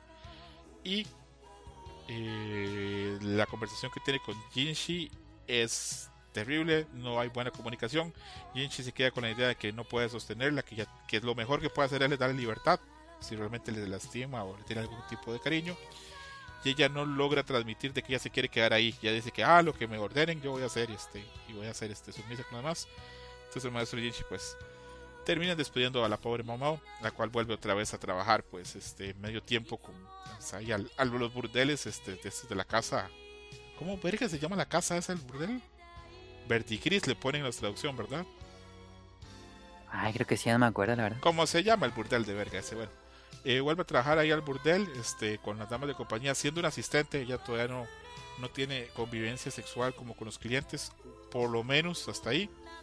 La invitan a una fiesta, ahí va maquillada con sus otras amigas y compañeras del burdel. Ahí encuentra el maestro Jinshi, tienen una interacción, el maestro Jinshi este, le habla, logran quedar claros los dos de que ninguno quería que la, situación cambiase y que, que, él cree que puede comprarla. Eh, se da ahí una escena pues este con un poquito como de sentimiento romance entre Jinshi y Mao Mao donde Jinshi le toca los labios y todo lo demás, que ahorita vamos a entrar más en detalles. Y después de eso, pues este ya Jinshi se va. Eh, las otras este, concubinas le dicen a Mamao que es muy buena y que es muy capaz y que como lo ligó y todo lo demás, y Mamao va a pasar la vergüenza y todo lo demás. Después de eso, Jinshi regresa un periodo muy corto después al burdel con una cantidad de oro enorme para comprar a Mao Mao y para tener contenta a Mao Mao le lleva una planta muy especial que crece solamente en ciertos insectos, con lo cual tanto pues la proxeneta, dueña de, la que lleva los negocios del burdel, como este, como quedan muy contentas con el, con el negocio y ahí termina este cort, este arco finalmente para la concubina, que viene otro muy pesado también. La semana pasada yo adelanté que este episodio iba a estar muy divertido. Eh, comienzo con Adam, ¿qué le pareció el episodio? Si se divirtió, qué le gustó. Y aparte también me va a decir cuántos capítulos de Dead no hay en Star Plus. Sí, ya chequé, hay tres, van, han puesto tres por lo menos en Star Plus, por si alguien tiene ganas de verlo. Sí, van, yo siento que sí es uno por semana. Eh, bueno, regresando a las diarios de la boticaria. Gran episodio, es realmente inesperadísimo que la corrieran. Fue como que, ¿qué? Dije, bueno, están como en... Yo pensé, va a ser el, dilema, si la despiden o no la despiden, pero pues si no, si la despiden la serie se acaba, entonces no la van a despedir. Y de repente, ¡pum! Y sale el narrador. Mao Mao fue despedida. Eh, me gustó, me gustó mucho como la... Otra vez como la interacción con las damas del burdel. Que creo que son buenos personajes, pero van a, van a salir muy poco. Eh, una duda que me queda, igual la, la platicamos aquí. Este, entonces, desde antes se había mencionado que Mao Mao tiene una deuda con la dueña del burdel, pero nunca se revela, o más bien es como una excusa de qué le debe, por qué le debe, si es su trabajadora, o bueno, nunca, eso nunca me queda muy en claro, pero por lo que entiendo, cuando Jinshi pues paga el dinero, pues yo creo que ya libera esa deuda, me imagino. Yo creo que sí, te voy a quedar muy mal, Adam. Yo, hasta donde entiendo, pues obviamente Mao Mao la cría este señor, este, el, el doctor este, el boticario anciano, que también es un eunuco porque trabajaba en el, en el templo. Creo, creo que probablemente este llegado a cierto punto pues este la madame esta del, del, del, burdel tiene que haberle dado algún dinero al señor este por Mao Mao probablemente para que como ayudante o como algo como algo alguna cosa tiene que haber invertido dinero en ella y por eso como que digamos ella tiene fichas sobre Mao Mao y por eso para que quede libre pues este ha tenido que pues que Jinchi que cancelar. Aunque sí queda muy claro no sé para ustedes que Jinchi sobrepagó. O sea que sí sí sí llegó con una caja de dinero literalmente. con un baúl así pequeñito para que quede claro qué tan interesado estaba. Y qué tan interesado estaba y aún así mamado como que no le cae el, no le cae el 20 de, de las intenciones verdad pero bueno sí quedan con tu opinión eh, en general me, gustó bastante el episodio porque rompió como toda la dinámica que llevábamos de estar encerrados en el palacio. Eh, me gustó que la llevaran como una misión de las chicas del burdel. Que como mi duda era quién las quién les pagó, pero parece que todo fue como parte del gobierno porque nunca subí. Yo pensé que iba a llegar con una persona específica, que iba a ser como un nuevo personaje que se agregara a la trama, pero no, fue más como una fiesta del gobierno donde llevaron a estas chicas. Eh, y bueno, estaba Jinshi.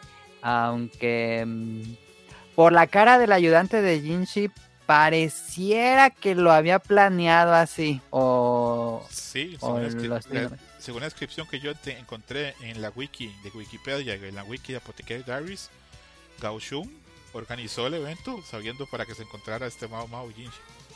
Sí, sí, sí, entonces sí, sí me quedó como con esa idea por la cara que ponen cuando lo encuentran. Eh, y bueno, en general, pues ya para, acabar mi participación, me, me gustó, me gustó eh, el cierre de temporada tal cual. Y pues nos deja con las ganas de saber qué más va a pasar después de que la compren. Perfecto. Adelante, Sergio, con tus opiniones acerca de las aventuras de la boticaria.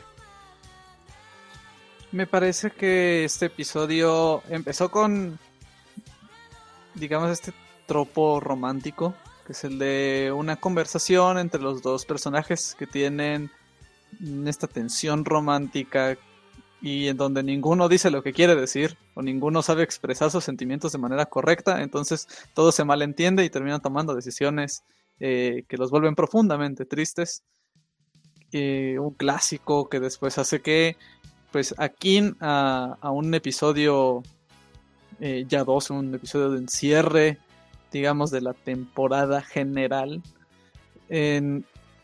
pues presenta que los protagonistas hablen en términos más directos y haya catalizadores emocionales. Jinshi obviamente se refiere a Mamao por el cariño y el aprecio que le tiene, diciendo, él no, pero de parte de, su guardia sí, eh, directamente que, tal vez Mao nunca fue, bueno, nunca, no, pero ya no es un peón más en el tablero, simplemente Jinshi le tiene aprecio, le ha agarrado cariño. ¿Qué le va a hacer a eso? Y que Jinshi de verdad que lo está sufriendo, ¿no? Esta vez, en vez de, de estar como en control de las situaciones y pensar que siempre tiene la ventaja y esto se da cuenta de que eh, tal vez su trabajo interviene en esta ocasión y, y que de verdad le dolería como alejarse de ella, que es lo que sucede y es lo que le duele. Me también me impresiona mucho que hayan dicho que perdiera su trabajo, Mao Mao, directamente. Creí que le iban a dar otra oportunidad o que Jinshi iba a hacer pues, lo que él mismo se plantea, ¿no? Eh, eh, no borrar, pero enmascarar, tapar la información que sabe y dejar que las cosas sigan su flujo y que después eh, hubiera como una tensión acerca de si atrapaban a Jinshi o no. Y no, mucho más sencillo que eso. Eh, creo que me gusta. Me gusta que en este episodio no hay un misterio. y eso es algo que, era lo que me, me, gustaba de la serie. Esto. Esta dinámica de. El misterio de la semana, encontrar las pistas, la forma de pensarlo, algo más de detectives. Y aquí no, aquí nos quitaron la máscara. Eh, esto es más una novela, esto es una relación entre ciertos personajes la vida de una chica y sus relaciones y cómo estos eh, pues cómo estos hilos se entretejen y crean el panorama general y nos enfocamos en eso. Eso me parece muy bonito, muy loable y la fiesta me parece que es como una gran muestra de cuál es el potencial de la serie, porque hay cosas que nosotros sabemos que tienen mucho potencial y que hay mucho jugo ahí, Mao Mao, Jinshi, eh, digamos los meninos que se llevan políticamente en el palacio y todo eso, pero afuera del palacio también están sucediendo cosas interesantes y hay personajes que tienen todas las cartas para ser, creo yo, personajes con un buen pie, personajes eh, que aporten mucho. Eso se deja ver aquí, se les debe ver esa personalidad tan magnética que también tienen fuera del palacio. Y al menos por lo que yo quise entender del final, básicamente nos enfocamos ahora en algo un poco distinto, que Mao Mao creo va a trabajar en un palacio exterior, o al menos en una sección que no es la misma del palacio, ahora que Jinshi, digamos, compró eh, su servicio de trabajo. Y eso, a mí al menos eso me da como, como mucha esperanza en cómo la serie se puede renovar para empezar a presentar un poquito de cosas más distintas. Eh, regresar al palacio desde una nueva mirada, o tal vez como desempeñándose en otra cosa que no sea principalmente la de probar veneno, sino algo más. Eh, no lo sé, y la verdad es que me emociona mucho saber qué es lo que viene después. Creo que estuvo bien ambientado, bien manejado el tema y hace lo que creo que era lo mejor que podría haber hecho, que es dejarme queriendo saber a dónde va la historia. Perfecto, muy bien a, Sergio y también este, a por los puntos que dieron. Coincido con muchos y algunos me parecieron muy interesantes. Eh, dejo, yo solamente voy a entrar los, los detalles así como que me gustaron. Me gustó que haya ramificaciones de lo que pasó con Femin, de que pues lo que hizo Mao Mao pues le hizo backlash. Este, el tiro le salió por la culata porque también se hizo daño ella misma, perdió el trabajo. Y si no hubiese sido que pues este nuestro amigo Jinchi o Jung Wao está enculado, como diría Kamui, con, con Mao Mao, pues mamá estaría trabajando todavía como una cortesana y sabe Dios cuánto le quedaría ya para prostitución, ¿verdad? Pero bueno. Eh, me gusta mucho el malentendido de la comunicación, de que mamá no se quiere ir, que quiere seguir trabajando ahí en el, en el, en el, palacio y que Jinchi no quiere para nada que se vaya, pero bueno, que los problemas de comunicación y que ninguno de los dos pueda hacer así como frontal con lo que quiere, pues hace que, que no se lleve a cabo pues una buena comunicación hasta después. Eh, esta relación siempre va a ser complicada por la relación de poder que, hace, obviamente, que pues mamá es una dama, nada más una cortesana, una, una chavita que está como trabajando para ganar poco dinero, a pesar de que tiene capacidades, inteligencia y otro montón de cosas que le hacen, pues, mm, una persona muy resolutiva y un elemento, un agente muy valioso dentro de la corte y dentro de ese templo, de las cortesanas, o de las, perdón, cortesanas no, dentro de las concubinas, pues sí está claro que ya no tiene decisión ni voto. De hecho, eso es lo que le dice a, a Jinxie en algún momento la decisión pues que me den, yo la tomaré como una orden, yo haré. Entonces creo que eso siempre va a ser un problema, porque Mao Mao pues, pues no está a nivel. Pero bueno. Eh, me gustó mucho cuando Jinji se deprime, que lo ponen así triste en una esquina con unos hongos, que le ponen así encima. Este, eso me, llamó mucho la atención. Me gusta la escena entre Jinji y Mao Mao porque hasta la fecha no hemos visto en ningún momento que Mao Mao se sonrojara o que los avances de Jinji tuvieran algún efecto relativamente positivo. Pero en esta ocasión, pues Jinchi hace algo que, pues a todas luces es, pues, no sé si la palabra sea más pasado, pero como más aventurado. Que es este tocarle los labios y darle un beso indirecto, que sabemos que en las, culturas asiáticas, pues pesa más. Que por cierto, miren, hoy que es el último Fallmatch, voy a decir algo que tenía días acá en mis scripts. Que a la autora de las novelas hace poco le criticaron y le dijeron que cómo era posible que se estuviera robando como que la arquitectura y el tema como chino, pero que los ropajes que se usaban eran coreanos. Y ella respondió que toda la obra no pasa en un país determinado, si es pasa como que en una fantasía asiática, como que combina varias culturas. Y creo que cayó muy mal, porque todo el mundo sabe que los chinos, los coreanos y los japoneses se llevan de la verga. se odian. No quería decirlo así, pero este, pero sí, es un odio y con razones. O sea, es justificado si uno va a la historia de siglos pasados, tienen razones de sobra para odiarse. Entonces, pues, queda con eso. Eh, me gustó mucho también lo que mencionaba era que llegó así con buen varo a comprar a Mao Mao. No fue así como que dijo, ¿cuánto cuesta? No, ni siquiera preguntó. Llegó y puso un baúl de oro y trajo este, pues el, este planta rarísima con tal de ganarse el favor de Mao Mao. Que la vemos al final que está eh, brincando con la proxeneta anciana que, que maneja el, el burdel. Y también me gustó mucho, repito, cuando las otras este, compañeras, bueno, las, las, las cortesanas, las prostitutas ya más propiamente del, del burdel, felicitaban a Mao Mao, le decía que cómo lo conocía y que cómo lo había ligado y que cómo lo, lo había Sí, sí, fue muy divertido. Cosa que es cierto, que interesante acá que ver que probablemente tienen que haber muchas mujeres en ese palacio, muy bellas, algunas este, damas de compañía y todo lo demás, que pueden estar muy interesadas en, en el maestro Jinshi. El maestro Jinshi no les da ni la hora. Y en cambio está prendado Mao Mao, que es probablemente la única que no le da pues pie a, su interés amoroso. Lo cual es pues una pequeña tragedia para Jinshi, ¿verdad? Eh, tener sentimientos por la persona que no te da atención. Pero bueno. Eh, una duda. Y con eso luego vamos ya confíen.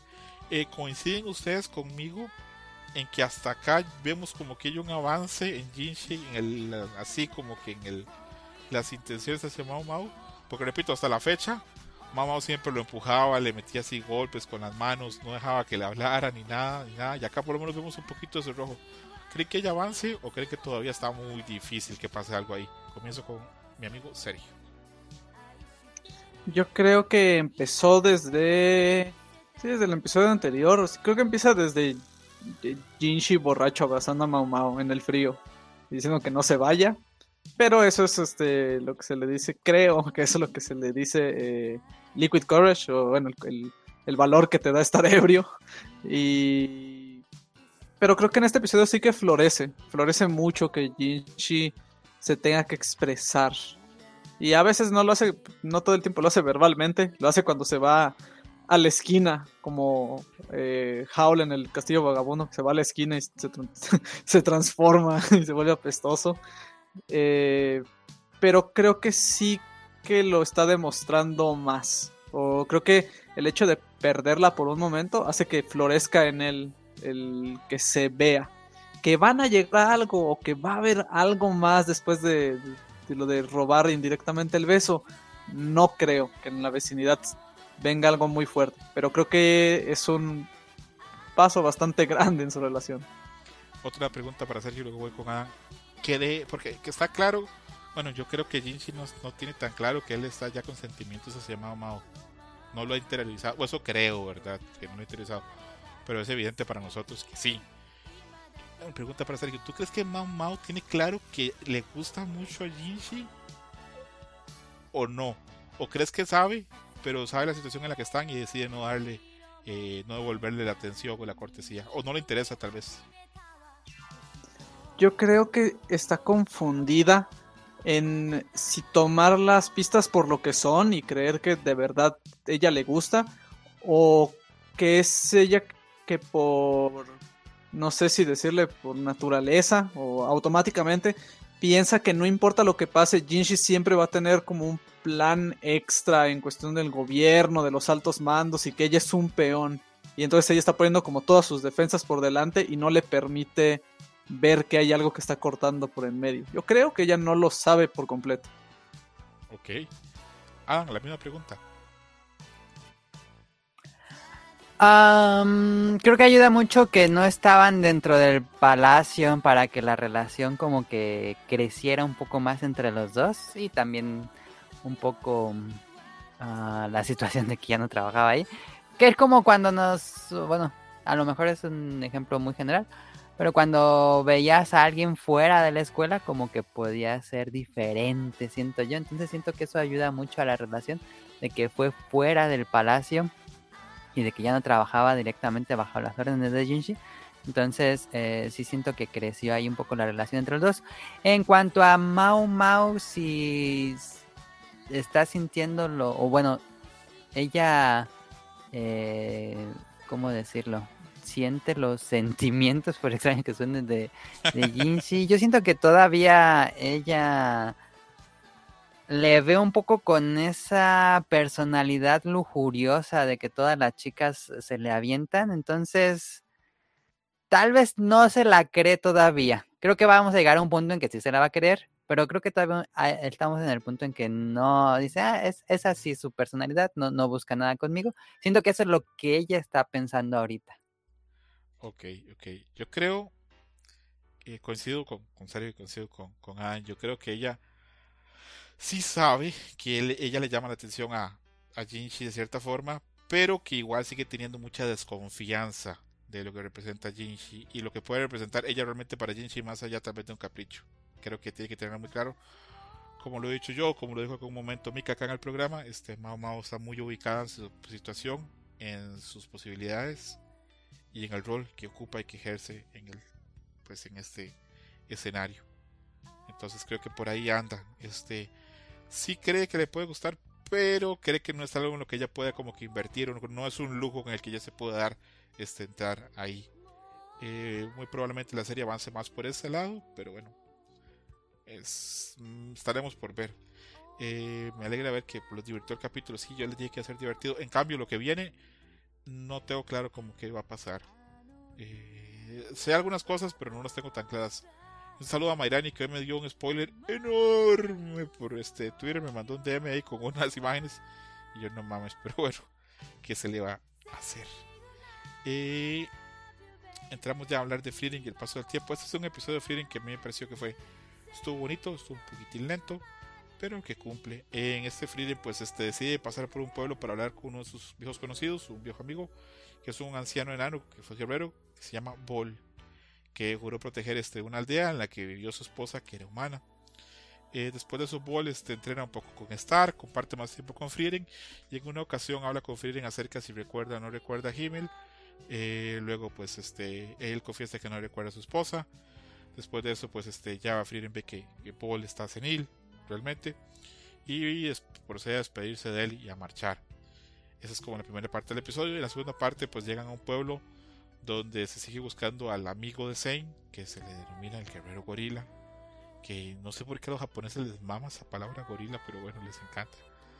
Eh, ahí pues buscan información, una anciana les dice que hace un tiempo hubo un héroe por ahí que se llamaba Guerrero Gorila y que pues este se marchó.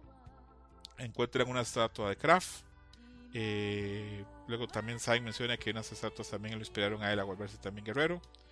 Y después ya Zayn tiene una certeza de que el guerrero gorila, su amigo, está o viajó en una dirección diferente a la que está siguiendo el grupo de Frieren y el capítulo cierra como que con esa duda de qué va a hacer Zayn. Y eso sería más todo el episodio. Yo tengo unos apuntes, pero voy a dejar primero que comience mi amigo Adam contándome qué le pareció el, pues, el episodio y qué opiniones le genera. Me gustó muchísimo la primera mitad, es una historia que también me gustó muchísimo en el manga, es una historia que me deja como con el ojo vidrioso, porque sí es como muy triste, como que ya no puede recordar nada, ni siquiera el rostro de su esposa, pero sigue estando, sigue siendo lo que hace todos los días en, tributo y en respeto a, a su esposa, entonces eh, que ya no la pueda recordar como que sí me rompió el corazón, incluso cuando lo leí en el manga, entonces eh, pues es muy triste, pero te deja como con un, una sensación medio dulce de que después de estar platicando con to- todos esos días que pasó una semana, creo que estuvo con, con Frieren y esos compañeros, eh, pues pudo eh, recordar un poquito mejor su esposa, entonces eh, muy, muy, muy, muy, muy, muy bonito episodio. Ese en especial, esa mitad me pareció muy sobresaliente. La, la otra mitad es está interesante, creo que es, es bueno para el desarrollo del personaje. Eh, del, de que él va a tener sus propios objetivos, sus propios metas, no, no va a ser un, una chichincle nada más de Frieren. Eh, y estuvo interesante la historia. No estuvo al nivel de la primera parte. Creo que es una historia que le falta, que nos falta saber mucho más. Pero deja ahí la, la duda, la incertidumbre de qué va a pasar. Eh, pero en general, creo que la primera mitad hace que sea un episodio que por lo menos para mí me llegara mucho. Eh, incluso más que el episodio este de el famoso episodio de, de Himmel y Frieren, donde básicamente se le declara y, y Frieren nunca se dio cuenta. Entonces, este de la de la esposa fue muy desgarrador. Exacto, ahorita también voy a dar mis puntos y matizo lo que dijo Adam porque a mí también me pegó esa parte mucho, pero bueno. Adelante Sergio, con tus impresiones este, del episodio. Creo que es un episodio muy dulce, lo simple y relajado que, que sigue. Creo que hay algo en la historia de en la historia del enano, del héroe enano, que mm, no lo sé, no lo sé. Obviamente me parece triste todo lo que han contado, estoy completamente de acuerdo con Adam. Es muy desgarrador pensar en, en las consecuencias del tiempo. Kraft había dicho esta idea de que él es el único que recuerda las aventuras que él vivió y que las personas que estuvieron ahí para verlo solo queda él para saber qué pasaron. Pero cuando no eres un elfo, supongo al menos en los ejemplos que hemos tenido, eh, el tiempo aún puede hacer mella en tu memoria. Y creo que eso es algo aún más doloroso. Tener la capacidad de vivir tanto tiempo y aún así como perder eh, tu conexión, tu capacidad de, de recordar alguna parte de ese tiempo. Eso es bastante duro de como intentar pensar. Hay algo que desde la primera vez que lo vi me gusta mucho y es cuando está platicando con Frieden y el enano está viendo las estrellas y le dice que es muy grato poder volver a ver a Frieden y hablar con ella alguna vez antes de morir porque esa imagen eso, esa imagen, ellos dos hablando eh, bajo las estrellas sobre eso, a mí me traslada directamente al inicio de la serie. O sea, me traslada de nuevo a Himmel viendo la, lluvia de meteoritos, eh, con Frieden dándose cuenta de que la aventura siempre fue divertida hasta el último momento. Y creo que es una parte de validez que tiene él con la forma en la que está llevando su vida. Porque a mí, para mí, en última instancia, no es tan importante el hecho de que no recuerde a su esposa tanto como saber que es ella quien, quien lo hace seguir adelante. Es decir, que él tiene claros aún sus motivaciones y para mí eso aún tiene el suficiente respeto de hacer que ahí cargue la memoria de su esposa. No tanto la memoria de sus rasgos físicos, pero la memoria de lo que lo hizo sentir a él. Y de a, qué lo. qué es lo que dio en su vida. Como que a qué. O qué lo inspiró a hacer. Eso a mí me parece, al menos ahí es donde encuentro yo como alegría, solitud y, esperanza en esa historia. Eh, me gusta cómo se menciona a Stark y dice que los humanos aprenden rápido y Stark está aprendiendo, no importa por cómo tropiece, literalmente, pero cuánto aprende. Eso es algo muy bueno y creo que está, hasta donde entiendo yo, en el núcleo del personaje de Stark, el intentarlo y el seguir trabajando, luchando. Eh, y a mí de verdad que me gustó este final de la historia de, de Zane, porque le da, en vez de darle un punto y final.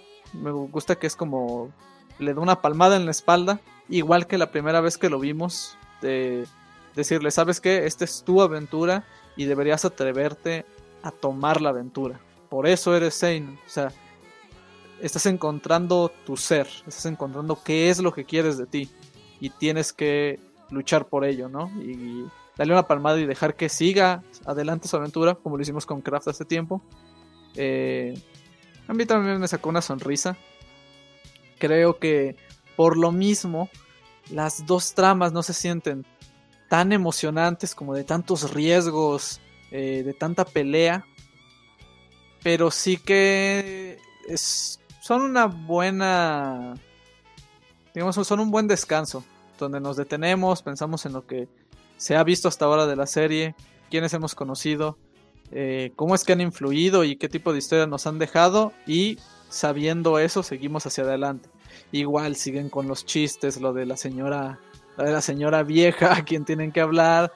Seguimos con el chiste de eh, Stark y Fern estando en lo suyo, lo de Fern siendo la madre del equipo, diciéndole a Frieden que no se van a quedar más de una semana. Eh, incluso con las cuestiones estas de los vegetales que cuando estaban sacando el huerto, cuando estaban trabajando en el huerto, estaba pensando, estoy seguro de que debe de haber un hechizo para sacar vegetales de la tierra, pero que solo es un hechizo por tipo de vegetal, porque si no lo sacas mal y les destrozas las hojas o algo por el estilo, y a la vez que no pueden limpiar con magia porque no están hechas las estatuas de bronce. Eh, creo que es una es una buena forma condensada de, de tenernos en Frieden y después ver hacia adelante. Eso es lo que me parece. Ok, perfecto. Y con las opiniones de tanto Adam como Sergio, yo les voy a mencionar este, los, mis apuntes a las cosas que me gustaron. Tal vez toquen algunos temas que ustedes ya tocaron. Eh, a mí este capítulo, les mencionaba antes de empezar a grabar, que yo creo que hay gente que lo puede ver y dice, pues estuvo un poquito aburrido, estuvo un poquito bajo de energía. Pero yo creo que este capítulo, para los que nos gusta este tipo de obras, que son como más de reflexión y eso, es un capítulo brillante. Eh, porque hace que esta obra reúna temas este, pues, más profundos o con más capacidades como para uno hablar o pensar, como el paso del tiempo, los recuerdos. Tiene ese arte tan bonito que tiene la serie, tiene humor, tiene hasta batallas. En serio que Frieren es una obra muy completa. Eh, por lo menos a mi gusto lo es. Eh, me llamó mucho la atención cuando Frieren es muy feliz hablando con el guerrero Ball, porque siempre pasa que cuando uno se encuentra como con conterráneos o gente que es contemporánea, uno ya habla cosas que les pasaron. Hay cierta magia en rebobinar y recordar esas cosas que ya pasaron. Hay, una felicidad en ese caso. A mí me pasa que cuando hablo con amigos, con los que pasé con alguna cosa o eso, me trae una felicidad que es difícil de igualar. Y, la nostalgia es algo muy fuerte. Ah, pues acá estoy yo que pagué casi 300 dólares por un Analog Pocket para jugar juegos de Game Boy de, que jugué de niño. Y así pasa. Todo esto, todo ese recordar, todas esas cosas pasadas, tienen un valor muy grande y lo vemos ahora en los, en los IPs, ese montón de cosas que, que apuntan a la nostalgia. Eh, me gustó mucho cuando Frieden parece que se está ofendiendo cuando Ball le pregunta si se recuerda a Himmel. Porque le dice, claro que recuerdo, eso era súper importante para mí. Que alguien me llamó la atención en internet que dice que a Frieden se le ve molesta cuando Aura le dice que, que Himmel ya está muerto y que se está pudriendo en la tierra, que tampoco le gustó. Bueno, acá tampoco le gustó a, a Frieden que se mencionara esto. Pero luego lo, nos desarma totalmente Ball con lo que dice. Le dice, ah, tú sí te acuerdas, es que yo no me puedo acordar de cómo era mi esposa. Se me hizo súper doloroso y me pegó muchísimo. Es un tema que yo he hablado con alguna gente, cuando uno pierde un familiar y pasa luego ya mucho tiempo, que desgraciadamente a veces el tiempo va, pasa y borra todo y no nos acordamos de muchas cosas. Eh, abriendo mi corazón y haciendo una nota personal, yo le tengo pavor a cuando en unos 20 años se sigo con vida y yo no puedo cerrar los ojos y acordarme la cara de mi hermana o la voz. Honestamente me parece aterrador. Y ahora hay fotos, ahora hay videos y podemos mantener esas cosas. Pero antes, en épocas como, como la de esta que pensar que es una épica o de fantasía, como Frieden, no hay forma de conservar eso. Y la gente que hemos perdido, familiares o gente muy cercana, esa idea que va a llegar el día que no nos acordemos, uff, pega muy fuerte. Aparte también creo que esto señala un punto elemental en Frieden del que la gente no va a querer hablar, pero hay que hablar de vez en cuando. Las relaciones entre entes que tienen periodos de vida o span de vida muy distintos son casi imposibles. Este señor, este enano, la esposa, pues lo que pueden haber estado juntos son lo máximo 50, 60 años, que es lo que puede estar vivo un ser humano, mientras él va a pasar el resto de su vida solo. Entonces, eh, a ese amor enorme que siente Himmel hacia Frieren, pues tal vez sí está claro, estuvo muy bien de que Himmel tuviera claro que no había como tal vez luz para ese tipo de relación, porque la vida de Himmel para Frieren es una quincena, tal vez, o un mes en la vida de un ser humano. Entonces, bueno, que quede claro eso, que las posibilidades de amor entre entes con periodos de vida distintos son muy complicados. Y aparte de eso, me deja pensando algo más. Este, ¿Han visto esa frase que siempre se da en física, en lógica y lo demás, donde se habla que qué pasa si un árbol cae en un bosque pero nadie está cerca? Si hace algún sonido cuando cae o no. Sí, sí, sí. Ok, voy con esto. ¿Qué pasa si se hace una hazaña, una cosa heroica, algo enorme, pero ya nadie se acuerda de eso? Ya no queda nadie vivo que sepa de eso. ¿Pasó o no pasó? Si no está escrito, si es algo oral que se perdió en el tiempo, ¿pasó o no pasó? Y yo creo que eso pasa con las hazañas del monje Kraft, que vemos una estatua donde se supone que probablemente fue un guerrero increíble y hizo cosas increíbles antes. Y él lo menciona en un episodio, ahora lo dijo también este Sergio. Ya no hay nadie vivo que pueda cantar o hablar de las cosas que yo hice. Entonces, para mí eso todavía explica más de que Kraft se haya volcado a la religión, porque la religión busca trascender, busca ir más allá, digamos, este, de esta vida. Porque ya Kraft, muy probablemente, pues, ya las cosas que le está pasando, que ha hecho, pues nadie se acuerda. Eh, veámoslo así, desde el punto de vista físico. Desde el punto de vista, perdón, desde el punto de vista físico, pensando en la estética de Freeding, ¿cuánto, ¿cuántos años podría tener Freeding? ¿14, 15, 16? De... Sí, 16. Algo así, ¿verdad? Por eso siempre había incluso la teoría de los fans que hablan de que Freeding está terminada ya de crecer o va a crecer más. Porque hay gente que dice que todavía para ser una elfa todavía no ha terminado su periodo de crecimiento. Y otra gente dice que no, que ya sí, casi como es es, pero bueno, este, no sé, la verdad cómo funciona eso, este, no, este es un lore muy difícil de manejar, pero bueno, volviendo al punto, este, Kraft se ve mucho mayor que Frieren, ¿verdad? Sí, Kraft se ve como de 30 años. exactamente, entonces un elfo de 30 años tiene que haber vivido como el doble, tal vez o el triple lo que yo vio Frieren, entonces, pues hablamos de, de muchas cosas que se pierden. Eh, pensamos en, tiene que haber cantos heroicos, poemas heroicos y un montón de cosas que se perdieron. Lo que tenemos ahora se mantuvo por, eh, tradición oral y porque en algún momento alguien no logró escribirlo. Pero bueno. Y cierro con que la disyuntiva esta de Sain, que mencionó Sergio muy bien ahí, que Sain significa ser en alemán. Entonces, ser o no ser, qué hacer, qué hacer o qué, es, qué hacer con mi vida. Acá Sain se está enfrentando otra vez a la disyuntiva de qué ser. Ser un miembro de un party que está haciendo ahí las cosas como el de o ser alguien que tiene una voluntad individual y que la sigue, que es ir a buscar a su amigo. Entonces, bueno, ahí queda la disyuntiva y será hasta en unos días este, que, veamos qué pasa porque esta semana no hay episodio. Pero bueno, ya volverá en los primeros días de enero. Y es el gran último descanso de la serie. Es el último Después ya no hay descanso. No mames, sí, ¿verdad? Que entra el arco del examen mágico, que es un arco, ¿verdad que es chingón, Adam? Sí, muy bueno, muy bueno. ¿Cómo vas a hacer, Sergio? Porque en este arco Stark no sale, pero ni de broma. ¿Cómo lo vas a llevar? Ah, Stark es el que no aparece. No. Ah, yo con Fern tengo para toda la, vida. Eh, sí, Fern en este arco sí tiene muchas aventuras y tiene un crecimiento muy grande. No, pero honestamente creo que Frieden tiene personajes eh, súper bien planteados, súper bien, o sea, si no pareciera nadie excepto Frieden y quien quiera que la vaya a llevar a través del examen, eh, con eso tendría, porque la serie, o sea, confío en que está muy bien escrita, no importa quién esté o quién no esté.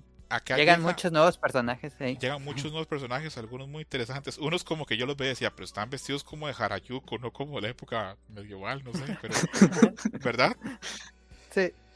Pero igual son grandes personajes, este, vienen nuevas aventuras, nuevas batallas. Este, la serie sí pone, siempre se pone bien, siempre tiene cosas buenas. Y aparece un personaje súper querido que apareció en el top 10 de personajes más queridos, el Mago Imperial.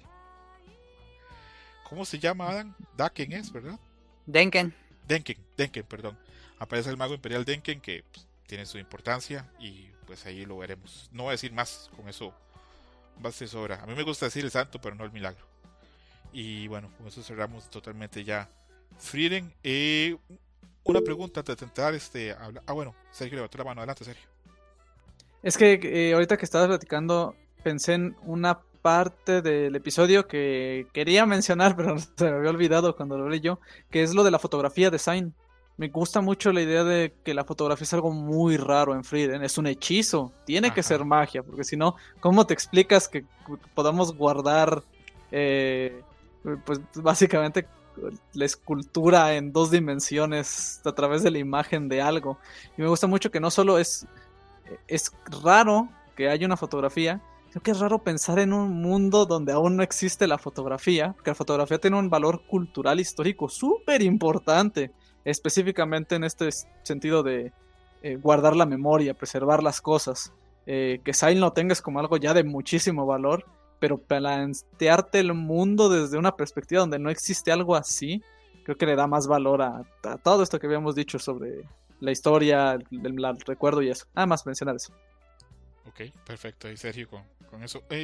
y sí, súper buen apunte. Lo de la fotografía ahí, este, el retrato y eso, pues. A mí se me fue, pero sí, está interesante que se sostenga, que por lo menos tenga este en eso con, con que buscar a su amigo. Yo.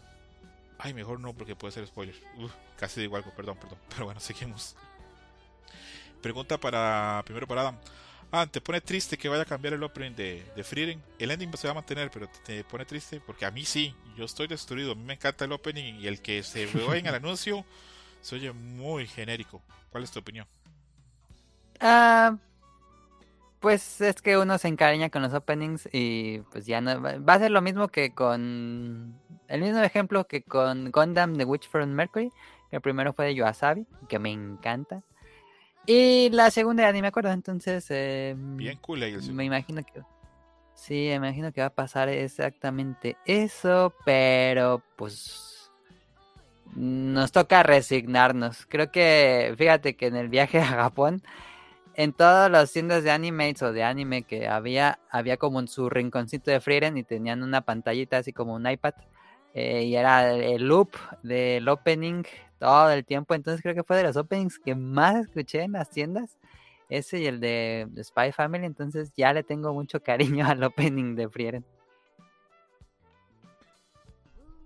Perfecto, muy bonita la anécdota. A mí se me pone muy triste. A mí me gusta mucho eh, a nivel musical me gusta, me gusta lo que representa. La letra me mama, me fascina que sea una carta abierta a, a, a Himmel. Que por cierto, otro tema también, este acá en el episodio, casi no lo digo, se habla mucho que dejan esa idea, este, que mientras uno recuerde a alguien o sus cosas, pues esa persona sigue viviendo de cierta forma. Y pues este Himmel sigue vivo mientras Firen este, sigue pensando de alguna u otra forma en él. Eh, a mí sí me duele mucho. Me hubiera gustado que cambiara nada más la animación. Pero bueno, sé que esto es muy, esto es muy económico. Esto es muy como que hay que vender más. ¿Cómo hacemos para vender más? Entonces ponen de acuerdo los productores y dicen, pues pongámosle otra canción, ¿no? Ya sacamos otro disco y pues todo bien y todo bien. Eh, lo que se ha oído del, del opening a mí no me gusta por nada, pero bueno. Vamos a ver qué pasa. Por dicha, el, ending se va a sostener. El, orden, el ending este de Anywhere no me acuerdo cómo se llama. Anywhere, ¿qué es? Ah, ¿cómo se llama? Ah, no importa. No me acuerdo. El, el, el, ending este de Millet o Milet, no sé cómo se llama el artista, ah. pero es precioso y se mantiene. Que conversando con mi amigo me dijo que él ha llorado con ese puto ending cuando te ven los episodios. Yo le dije, bueno, a mí me pone triste, pero todavía llorar, llorar, no. Sergio, ¿te da a pesar que cambien el opening o te vale verga? Eh, ahorita mismo, yo no había visto el trailer. Ahorita que dijiste, van a cambiar el opening, corrí, corrí a buscar en YouTube qué onda con lo que iban a cambiar el opening. Suena muchísimo peor, suena mucho más disonante, más dispar con lo que pienso de Frieden. Eh, pido perdón públicamente por mis pecados de haberme quejado del opening en su momento. Porque creo que sí, creo que esto es muchísimo más. Uh, sí, dispar a lo que a lo que me, representa Frieden. Ah, sí, creo que lo voy a extrañar. Eh, quién sabe, igual y cada vez que aparezca el opening abro una pestaña en YouTube, me lo pongo, creo que es ese. A ver, misma pregunta con la boticaria, también van a cambiar el opening. A mí me mama el opening, no la canción, pero sí la animación. Y la parte que mamado este baile, se pone así más desafiante y todo lo demás, me mama. Me parece que es muy bonita la representación y la analogía de, de que mamá puede ser pequeña, puede ser insignificante, pero también puede ser hermosa, también puede ser luminosa, también puede ser seductora, puede ser muchas cosas. Eh, y que todo eso está en un solo paquete. Me mama el opening y me pone muy triste que lo vayan a cambiar. Eh, de este no tenemos nada, no he oído ningún adelanto. No sabemos qué va a ser esa mamada genérica que le pusieron a Frieren. O por lo menos de lo que se oye, tal vez el opening de Frieren no termine estando tan mal, pero lo poquito que se oye en el trailer, mmm, Adam, ¿te duele igual que a mí? ¿O también estás resignado a que cambien los bailes de Mao Mao por tal vez una cena en la que Mao Mao está sentada en un sillón comiendo y tomando sake? Que el test social opening de la boticaria era como muy diferente a generalmente los openings, eh, porque no teníamos como mucho de la trama. Eh, pero también fue una canción que me fue ganando. Al principio no me gustó, tengo que aceptar que no me gustó como ese tono chaquiresco del Medio Oriente. Eh, pero ya en los, después de la mitad, cuando entra como el, el clímax de la canción, me gusta mucho.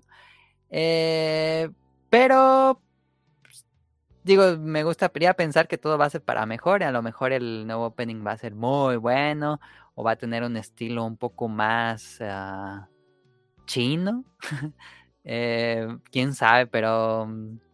Ay, no. ahí sería cosa de. De yo, espero que sea, que sea bueno. Yo espero que sea eh, fresco, que sea algo como muy pegajoso, como fue este primero, pero bueno, a ver, a ver qué pasa. Ojalá sea también así bien rompedor y veamos este otros aspectos de Mao Mao. No sé, me parece que sería como lo ideal. Sergio, ¿coincides conmigo en que es una tragedia perder este el opening de, de, la boticaria o crees que puede caer bien otro opening? Uh, sí, yo estoy en el mismo barco que Adam. Eh, el opening me fue ganando poco a poco y me gustó mucho ya para el final. Mm, no sé, con la animación nunca estuve como tan enamorado, tan encantado por, por la animación del opening, pero con la canción cada vez me fue gustando más. Creo que eh, sí, sí la voy a echar de menos. Tal vez, no, es que te iba decir que ah, pensando optimista, siendo optimista y pensando en que puede ser que lo que venga sea incluso mejor. lo más probable es que no.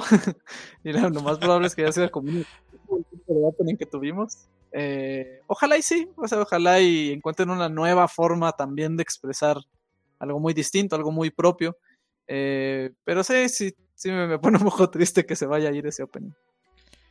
Sí, a ver, si en el, nuevo opening de Frieren eh, no hay letra dedicada a Himmel, me voy a amputar. Si en el nuevo opening de la boticaria Mao Mao no sale bailando, me voy a amputar. Voy a dejarlo ahí nada más. Esas van a ser mis únicas dos pedidas. Pasamos a hablar del último episodio de la segunda temporada de Los Hechiceros Pendejos, Jujutsu Kaisen, temporada 2. Breve resumen de qué pasó. Eh, el episodio empieza con una charla entre Yuki y Kenyaku acerca de la energía maldita que se tiene que hacer. Kenyaku le agradece a Yuji que su pelea con Majito lo maduró y así él puede tener técnicas nuevas como la despertar este, una técnica remota que despierta hechiceros y criaturas. Ahorita voy a explicar más de eso, tuve que buscar, la verdad, porque yo como otra gente quedamos muy mal de entendidos con este capítulo, explica varias cosas bastante mal. Eh, que Jaco explica un plan que yo no logré entender a priori, pero después leyendo en internet sí. Y se va diciendo que va a traer de vuelta la edad dorada de la hechicería. Mi pregunta es, Kenyaku, ¿por qué vergas te vas? ¿Por qué no estás, si estás ahí, por qué no matas a todos esos y ya dejas así camino libre para tus mamás? No sé, si me hace un agujero aquí, ¿verdad? Pues sí, porque él no, no peleó nunca, entonces podemos decir que estaba fresco y todo lo demás estaban ya súper moribundos. Sí. Pero pues se acabaría la historia. Ahora sí que Giga Kutami no se va a poner eh, ahí en la traba. Se me hizo un un hueco de guion, así como el cráter del Popocatépetl, no sé, o esos volcanes grandes que tienen ustedes en México, o el cual que ustedes quieran. El cráter que dejó su cuna ahí en Chihuahua. Sí, un cráter así, porque amor Dios, acaba eso, ya mátalos a todos y que se vayan a la verga, pero bueno. Eh, Urame pierde el hechizo, a pesar de que es sumamente poderosa. Ya confirmamos que es mujer. Esta semana este, me parece que quedó claro. Y vi ya este fan art donde la ponen con ropa de mujer y hasta bonita se ve. Entonces, pues, ya yo quedé con la idea de que es este mujer. No sé. Si no es así, pues lo corregiremos a futuro. Eh, de hecho, ahorita tenemos una, fe de ratas que, quedar de uno de los programas que grabamos Adam y yo. Pero bueno, eh, que Yaku se va, deja atrás ahí un ejército de bichos y engendros espantoso. Perdemos varios minutos este, que a mí me parecían muy valiosos, que me hubiera gustado que se usaran para otra cosa, en las cuales se deja claro que el mundo quedó pues patas para arriba, todo un desastre. Eh, el gobierno japonés se plantea si revelar que existen los espíritus. Algunos bichos engendros que quedan por ahí atacan a la gente. Entre esos van a atacar a una niña que termina saliendo salvada de una combini. Y aparece Yuta, el pues uno de los protagonistas de esta historia que tiene pues rato de no aparecer. Aparece por primera vez en la serie después de pues sabe Dios cuántos episodios, cuarenta y tantos, ¿verdad? Pues nunca salió en la serie, ¿sí? No, nunca. Esta es la No, es la primera vez. Su primera aparición. Eh, bueno, después se ve, hay un diálogo que tiene Yuki que dice que ella tiene otras intenciones y que no es precisamente ella una aliada. Y que por lo mismo dejó que Geto avanzara con sus planes para ver qué estaba haciendo. Eh, La pregunta es, ¿a quién le está diciendo eso Yuki? Yo entiendo que a Yuta, porque al final le pregunta, ¿qué vas a hacer? Al final. Me parece a mí que está hablando con Yuta. Otra gente dice que puede estar hablando con, con Yuji, pero bueno, queda en el misterio. Después de eso, Yuta ha llevado hoy una charla con una directiva de hechiceros, en lo que parecen así como... No sé si en el manga es así, pero me recordó muchísimo en Evangelion cuando... Sí, sí, sí, sí. Más pensando que la voz de Yuta es la voz de Shinji Kari. Entonces, este, pensé en lo mismo. Eh, que Shinji nunca se reúne en esa sala en Evangelion. No, nunca. Ahora sí que aquí fue. Ahí van Misato en algún momento. Bueno, creo que no. Misato no solo va Gendo, Fuyutsuki. Y a. Kaji, tal vez. Ritsuko, cuando está desnuda. Es cierto, es cierto. Qué gran serie Evangelion, pero bueno, ese es otro punto. Este. La charla con la directiva de, hechiceros este, deja claros bastantes mensajes y varias información. Y le deja claro a Yuta que. Eh, ahí se me da el nombre del que tenía el poder de, de prebricación, que podía hacer este hechicería por medio hablando. ¿Cómo se llamaba ese güey? Ah. Norikami, Norigami, no sé qué. Norigami, algo así, Norigami. ¿Cómo se llama ese señor? Este, el que solo pasa hablando de comida, de salmón y, y no sé qué, y arroz y no sé qué. Y bueno, ese perdió un brazo. ¿Un brazo o los dos? No me queda claro. Uno. Uno. Uno. Lo pierde este Ailey cuando fue. Con la activación este, que hizo este Sukuna. Perdió este. Pues un brazo. Entonces eso pues. La directiva de hechiceros, este, que probablemente tenía unas intenciones claras desde antes, pues ahora sí pela al cobre y enseña realmente cuáles son sus intenciones. Da un comunicado Ken que confirma que su Guru Geto continúa con vida y se condena de nuevo a muerte. No reconocen que es Kenyaku todavía. Eh, Goyo declarado cómplice del incidente de Shibuya, es expulsado de la organización de hechicería y, cualquier intento de liberarlo es declarado un crimen en el acto. Eh, Masamichi Yaga, el director que tiene anteojos como noventeros, es condenado a muerte por incentivar el evento de Shibuya. Se suspende la ejecución de Itadori, de Yuji, y se dice que se debe ejecutar de inmediato. Y por último, Yuta Okotsu es el encargado de la ejecución de Itadori. Lo cual para mí tiene bastante sentido. Si yo fuese si hacer tuviera algún sentido, todo se hubiera evitado si a Itadori le hubieran dado muerte desde el inicio. Pero bueno. Termina el Pero a ver, pensando en ese panorama, ¿tú crees que hubieran podido matar? ¿Cuándo, perdón? Cuando decidieron matar al inicio a Yuji. ¿Si lo hubieran podido matar? Ajá, ¿crees que lo hubieran podido matar si lo hubieran ejecutado ahí justo cuando después del primer episodio? No sé, pero en otros momentos sí se pudo haber ejecutado cuando ya estaba como más controlado lo de los dedos, creo. Yo creo que Sukuna nunca hubiera dejado. Yo creo que Sukuna no tiene tanto poder como para, cuando, para tomar control acerca de, de Yuji en ciertos momentos. sí, quién sabe. Habría que ver, pero sí, igual eh, esto es para fines de la, de la historia, pero bueno. Eh, yo acá voy con mi popular opinion. Eh, para mí Goyo sí es responsable de lo que pasó en Chihuahua, no directamente obviamente, ni es un cómplice tampoco, pero tiene un poquito de responsabilidad. El director también tiene un poquito de responsabilidad. Este, la ejecución de dictador y para mí tiene todo, el, todo el sentido del mundo. Lo de Suguru Geto pues también tiene todo el sentido del mundo y pues pues eso es lo que vamos a dejar de, la obra. Y antes de darle paso a Adam para que me cuente todo lo que pues, le generó, voy a leer cosas que entendí. Primero, eh, Kenyaku o el fake ghetto o el ghetto falso, eh, cuando se va, hace que, perdón, que mil civiles sean ahora eh, huéspedes, perdón, sean ahora anfitriones de espíritus de hechiceros legendarios, como Yuji o como Sukuna. Y eso da para que en los arcos nuevos venga gente que se les despierte poderes este, de hechiceros legendarios. Eh, después de eso también otros civiles que han recibido como que ciertas cosas mágicas como por ahí ahora despierten también de su poder. También este pues despierta un montón de monstruos que quedan como por ahí. Por ahí quedan ahí este, como que flotando. Pero repito queda un montón de gente con poderes de Jujutsu nuevos y no hay y otra gente que tenía ahí este señalada este Kenyaku o el gueto falso para futuros planes se despierta también con poderes. Queda ahí el guiño con Suzukimiki Fushiguro, que es como una hermana de crianza de Megumi, ¿verdad? Mm, sí. Una hermana de crianza, creo que lo, dije bastante bien. Y por último, la gente que dice, pero ¿cuándo le pasó eso este, a, Ah, Inumaki, perdón, Inumaki se llama el chavo que, que podía hablar y provocar esta hechicería. Eh, cuando Sukuna está peleando contra el engendro aquel de Majoraja, que hace una activación de dominio y que la reduce como a 150 metros para parar a, Majoraja, ahí recibe el acto este Inumaki. De hecho, este, luego hay un momento en donde unas, este, unas dos personas este, mueren y, y producen o dicen que, que también resultó afectado el personaje que tenía el megáfono. Y ese era Inumaki. Entonces, para que lo tengan bastante claro. Y ya después de esas aclaraciones, le doy chance a Adam para que me cuente sus impresiones del capítulo. Si él sí entendió, eh, si le gustó cómo quedó, si le gustó cómo entra Yuta, si le gustan las explicaciones. Adelante. Creo que yo sí entendí, pero porque ya había leído lo que sigue en el manga, pero si hubiera sido así, tal vez se hubiera dicho, ¿qué? Unos personajes que aparecen y ahora tienen poderes, pero como que no me había hecho sentido, pero hace mucho más sentido cuando entiendes cómo funcionan los juegos. Entonces, ah, ok. Este, pero sí, sí es este medio confuso. El plan ahí creo que es un problema eh, recurrente de Gege Akutami.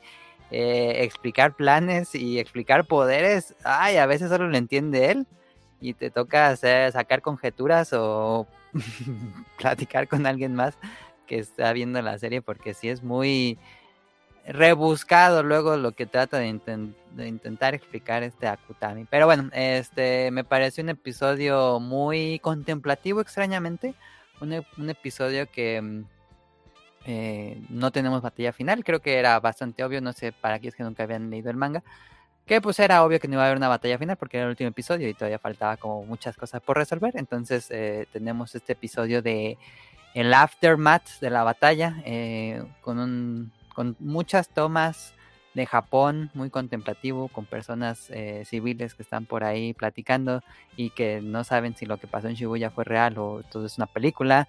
Eh, mucho, muy evangelio, lo sentí como un tono muy evangelio, aún, con, con, este actor, o bueno, esta actriz, esta sello de Shinji, se sintió como un episodio con este tono como mockumentary, como, como que vemos que está haciendo el gobierno, que están haciendo los civiles, unos por aquí, por allá, unos hechiceros, este que me pareció interesante como la dirección que tuvo esa parte del, del, del episodio después de lo del, de la batalla final. Eh, y pues tenemos la emoción de por fin ver por primera vez, por extraño que suene, a, a Yuta llegando después de la película. Eh, yo le decía a César que quién sabe si la gente que no vio la película, que no entró nada más a las temporadas, que se quedó, y sé quién es. Pero no hay problema, tampoco es mucho problema. Eh, y en general me gustó la dirección que tuvo así muy, muy calmada. Incluso la escena final con Yuji Tadori ahí en el puente. Eh, muy Samurai Jack. De que no hay, no hay sonido de fondo. Solo vemos una toma muy lenta de él subiendo por todo su cuerpo hasta que aplaude y salen un montón de monstruos y ¡pum! pantalla negra y final de temporada. Eh, tuvo como un tono muy cinematográfico, creo yo. Y me gustó, me gustó que fue eh, pues es que en el manga no se puede tener como el tono, entonces me gustó que, que, cerrara así. A ver, Adam, yo entiendo eso que estaba haciendo Yuji como cazando los, los monstruos que quedan. Las, las maldiciones. Pero mucha gente como que tuvo como que otras lecturas, pero bueno, este... No entendí tampoco las lecturas que dijeron ellos, pero, pero bueno. Hablando del episodio... Mmm, creo que es una conclusión para el arco tan violento que es y todo, es una conclusión un poquito pobre, porque es así como que Geto dice, bueno, ya me voy y ya. Pantalla negra. Sí, es como, adiós, chao, voy, ahí se cuidan, ahí se ven. Pues eran el, antes no pasó como en, cuando cancelaron a Pucci. Sí, así como que, ah, bueno, ahí se lo lavan y eso, y se fue nada más. Eh, repito, la gente no entendió una verga. Las explicaciones que yo tuve que leer ahora se hicieron porque fueron muy populares porque la gente tiene esa duda también. Eh, vi reacciones también ahora de otros youtubers y la gente pues le llamó, le gustó algunas cosas, pero con otras cosas quedaron muy confundidos. También noté que todos los youtubers negros tienen intros con cosas de Naruto. Entonces algo, algo hay con eso. puede que Yuyus es, es mitad negro, no sé. Saluda a Yuyus y sus gustos negros. Eh, otra cosa y otra duda que con esto quiero dejar claro, un poquito de desconformidad. Eh, cuando Yuki está hablando, dice, es que estoy comprando tiempo para... ¿Para qué? Si no pasó nada. No hizo nada. No, no, no, no, Ana, cuando ella dice estoy comprando tiempo para de que terminado, para que alguien haga algo, y también Ajá. la otra chavita, la rubia, la que huele como una bruja, dijo, hay que darle tiempo a la maestra no sé quién para que haga tal cosa. ¿Para que haga qué? No entiendo. Solo que Gyakutami entendió eso. ¿Para que haga qué vergas? No pasó nada. Pues este, eh, parece que te dan un plan final, pero cuando hace esta maldición que activa todo, pues ya vieron que era irreversible cualquier cosa que hicieran, porque ya había sido activada en todo Japón. ok. Eh, me llamó mucho la atención que cuando hablaron es que Japón tendría el, el monopolio de la energía espiritual. Y vi que en algunas traducciones decía, a otros países no les va a gustar eso, pero en otra traducción decía, a determinado país y la foto así clara, Estados Unidos. Pero bueno, este, quedamos como con eso. Eh, a mí me gustaría luego hacer un programa de reflexiones de la segunda temporada de Jujutsu Kaisen, de qué se hizo bien, qué se hizo mal. Entonces, pues, creo que podemos dejar esto así. Y hacemos dinámica de imágenes y cerramos Fall Match. Tal vez por este año, tal vez para siempre, no sabemos. Los programas y los podcasts todos tienen un ciclo de vida. Eh, me dice Sergio si ya estás arri- arriba en el script. Ya. Perfecto. Adam, ya. muchas gracias. Comienzo con una imagen que encontré muy estilizada de, de Geto y, y, y Goyo. Este, pues este, como modelando como si fueran este modelos de, de una marca o de algún este valor este diseñador. ¿Cuánto le da Sergio? 8-5. ¿Cuánto le da? 8. Perfecto, bajamos más. Una imagen que me pareció muy bonita en la que Choso está muy triste llorando y luego ve que todos están todos sus hermanos saludándolo. Comienzo con Sergio. Mm, 8-5 también. ¿Cuánto le dan? Un 8. ¿Cómo llevas esto que Choso es hermano de, de Itadori? Adam, Pues es que no lo han explicado. eh, Es de esos grandes misterios de la serie. eh, pero pues cuando empieza a pasar, pues ya lo das por hecho y creo que está padre. ese es un hermano pues muy curioso. Eh, seguimos avanzando, tenemos unas imágenes de fantasía de fan arts que la gente ha hecho. Que técnicamente son como muy pobres. Supongo que Adam diría, pues esto, esto no está muy allá, pero por lo menos en concepto son bonitos, ¿verdad? Ah, y que está Frieren con, con Himmel y con su regalo. Sergio, sin darle calificación, ¿los ves bonitos o crees que los fans están muy enfermos? ¿Qué crees? No, me parece tierno. Es bonito. Y eso que tiene ahí Frieren, ese sí la podría acompañar. Ese no. ese sí sería algo que quedaría y que permanecería, no como, como otro personaje. Eh, niña de segunda parte de Chainsaw Man 2, eh, con vidrio que rompe. ¿Cuánto le damos, Sergio, a esa niña? 9. ¿Cuánto le da Adam? un 10. Me gustó, me gustó mucho. Buena imagen, bajamos más. Tenemos una imagen que esta estaba pensando, ¿la pongo o no la pongo? Y luego pensé, no, no mames, tiene una textura de sostén, hay que ponerla. ¿Cuánto le damos, Sergio? Eh, 8.5. ¿Cuánto le dan? 9. Perfecto, bajamos más. Tenemos una imagen que a mí me mamó. Esta imagen, si pudiera, me la pongo así, me la tatúo en la cara, pero a ustedes tal vez no les guste tanto. Es este como un screenshot de la parte en la que Mao Mao se pasa eh, la lengua por los labios durante el opening. ¿Cuánto le da Sergio? 9. ¿Cuánto le da Adam? 10. Sí, sí me gusta. Como que captura muy bien el momento. Está muy chingona, la verdad. Luego bajamos un poquito más y encontramos un cosplay de una chava que está haciendo reminiscencia a cuando Frieren sacó la fórmula o la pócima para derretir ropa. ¿Cuánto le da Sergio? 9. ¿Cuánto le da Adam? Un- Yo la veo muy grande y me causa mucho ruido que no tenga una oreja. Eh, un 7. Muy grande a la, a la cosplayer. Ajá, la crossplayer. Se Ah, ah, como pero ¿qué va a hacer? No, puede- se puede reducir la pobre de ese tamaño. No, ya sé, ya sé, ya sé. Hubiera hecho.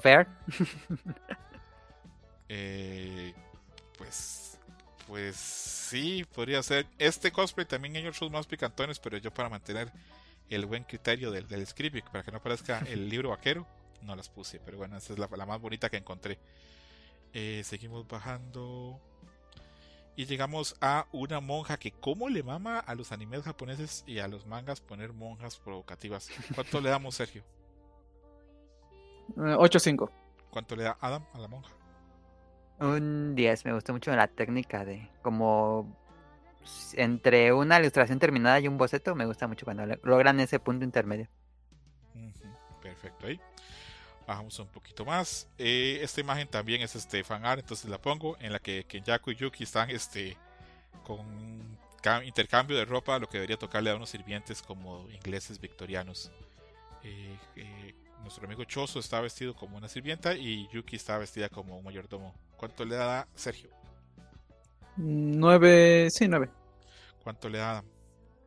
Es un tropo muy común en los animes recientes, siento yo, que hagan el, el café mates de hombres vestidos de mates y las mujeres vestidas como de hombres. He visto es algo que se repite mucho últimamente. Yo le doy un un 9. Que bueno, será porque yo soy un hombre, pero a- me encanta como se ven las mujeres vestidas así mayordomo, pero los güeyes vestidos de sirvienta no me gusta cómo se ven para nada, pero bueno. Viene una imagen donde a Majito le tocó lo que se debería merecer y no lo que le pasó. ¿Cuánto le damos, Sergio? En donde aparece Majito ahí está acostado con un conejito. 10. ¿Cuánto le da esa imagen, Adam? Un 8-5. Ok, luego viene una imagen, este, sé que técnica es pobre, pero bueno, me pareció divertida, donde Yuji, todo y la idol que le gusta todo están ahí compartiendo vestuario. ¿Cuánto le da Sergio? 8.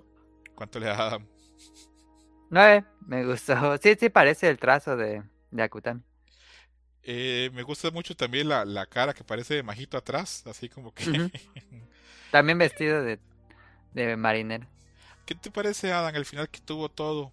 Eh, que termina retirado de la hechicería y que ahora tiene como sale con la chava esta con la idol. ¿Te parece un final bonito o te parece así como una salida fácil? Es una salida fácil. yo- Ya a mi gusto hubiera regresado a la historia sin problemas. em, Pero pero bueno. yo tengo yo tengo un problema, la gente me dice, ay, que vuelva todo, que vuelva Novara, que vuelva aquí, vuelva allá.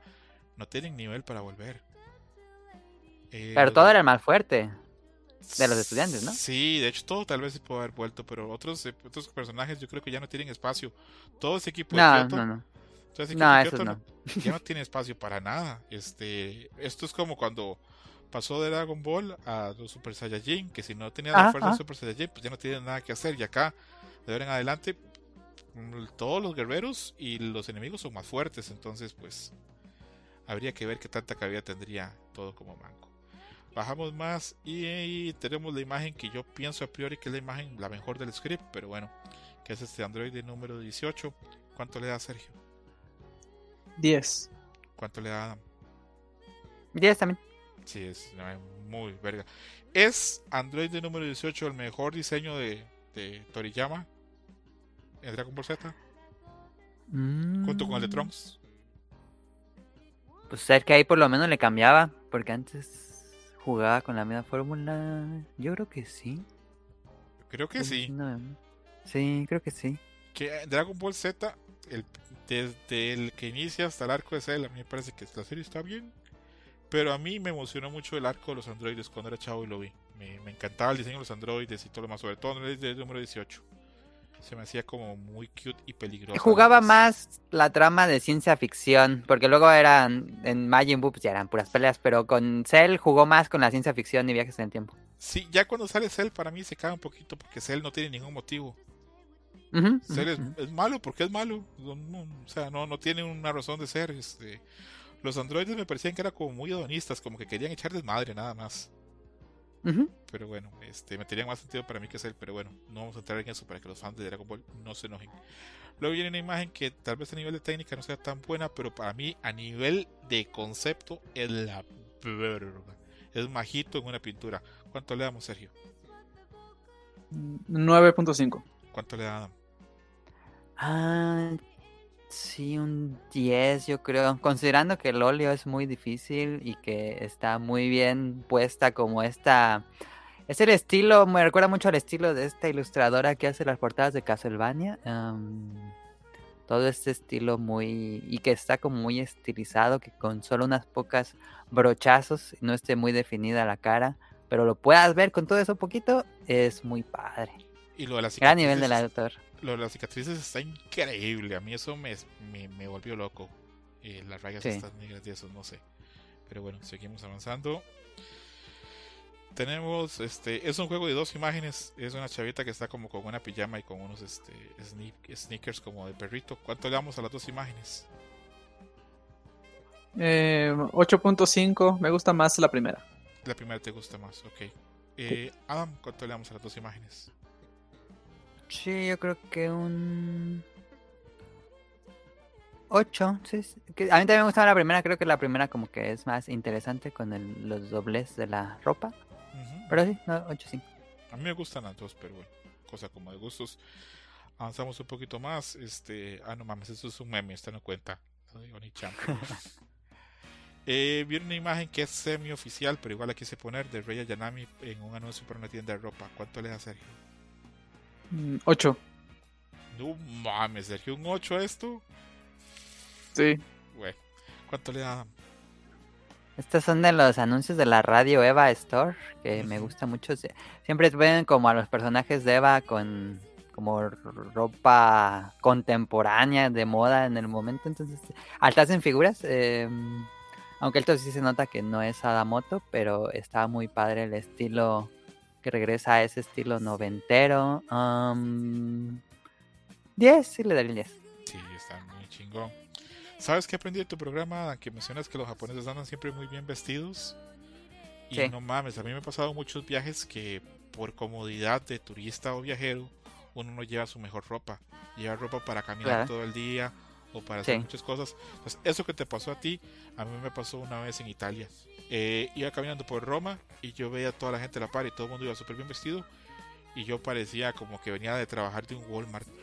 Con unos, con unos cargos, una chamarra, una gorra, con la barba Sí. mal hecha, mascando chicle. Y ellos súper arreglados, súper bien peinados. este Y yo parecía que venía como de, no sé, de matar a Walter White. en- en sí. Eh, pero creo que es normal. Los turistas no, no podemos llevar nuestras mejores No, no podemos llevar.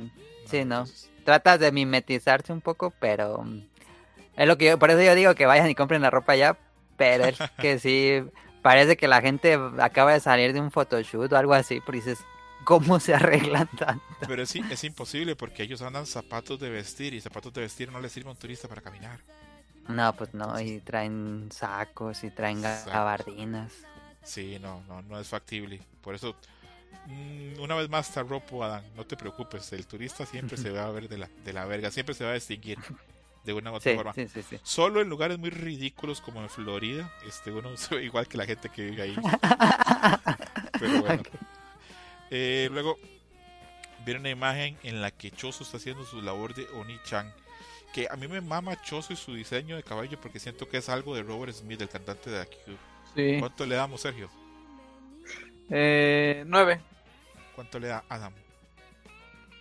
Me gusta la composición, me gusta que sean dos colores. Ah, nueve también. ¿Cuál es tu canción favorita de Akio, Sergio? Ay, ay, ay, qué, ah, qué pregunta. Ah, ¿ves, cabrón? Espera, espera, eh, Lullaby. Ay, esa es muy linda.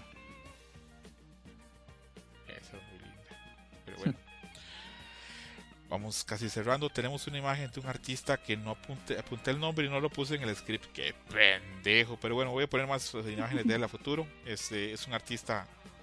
Sí que es profesional, pero esta no sé qué tan profesional es. Es este Catwoman. A mí me gustó y la puse. ¿Cuánto le damos, Sergio? Ah, creo que 9.5. Perfecto. ¿Cuánto le da?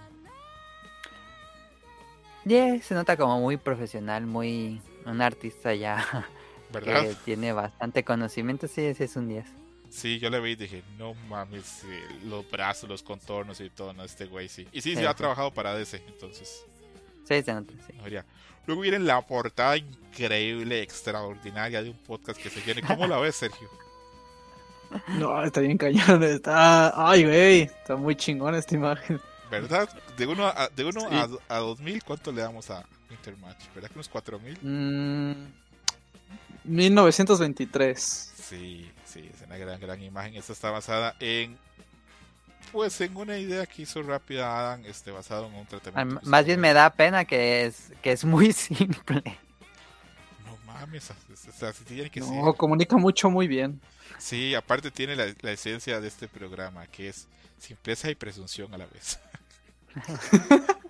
Eh, luego tenemos una imagen que en teoría es muy cute, en la que nuestro amigo Mecamaro está teniendo una cita con Miwa y los demás inútiles del equipo de Kyoto los notan. ¿Cuánto le damos, Sergio? Eh, 9. Perfecto. Ah, Un 10, me gusta mucho la composición del horizonte inclinado, como todo el... La, todos lo ves a través de la ventana y ves las expresiones de los otros. Me gusta, me gusta bastante. Me mama que. ¿Cómo se llama la hermana de Mei? No me acuerdo cómo se llama. Ay, se me fue a mí también.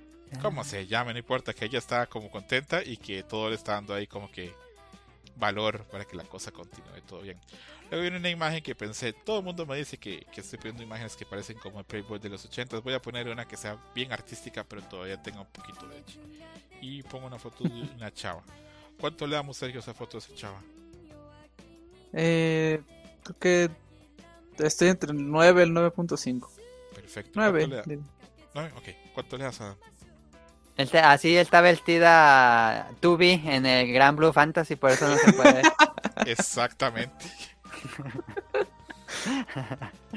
es una gran foto, realmente.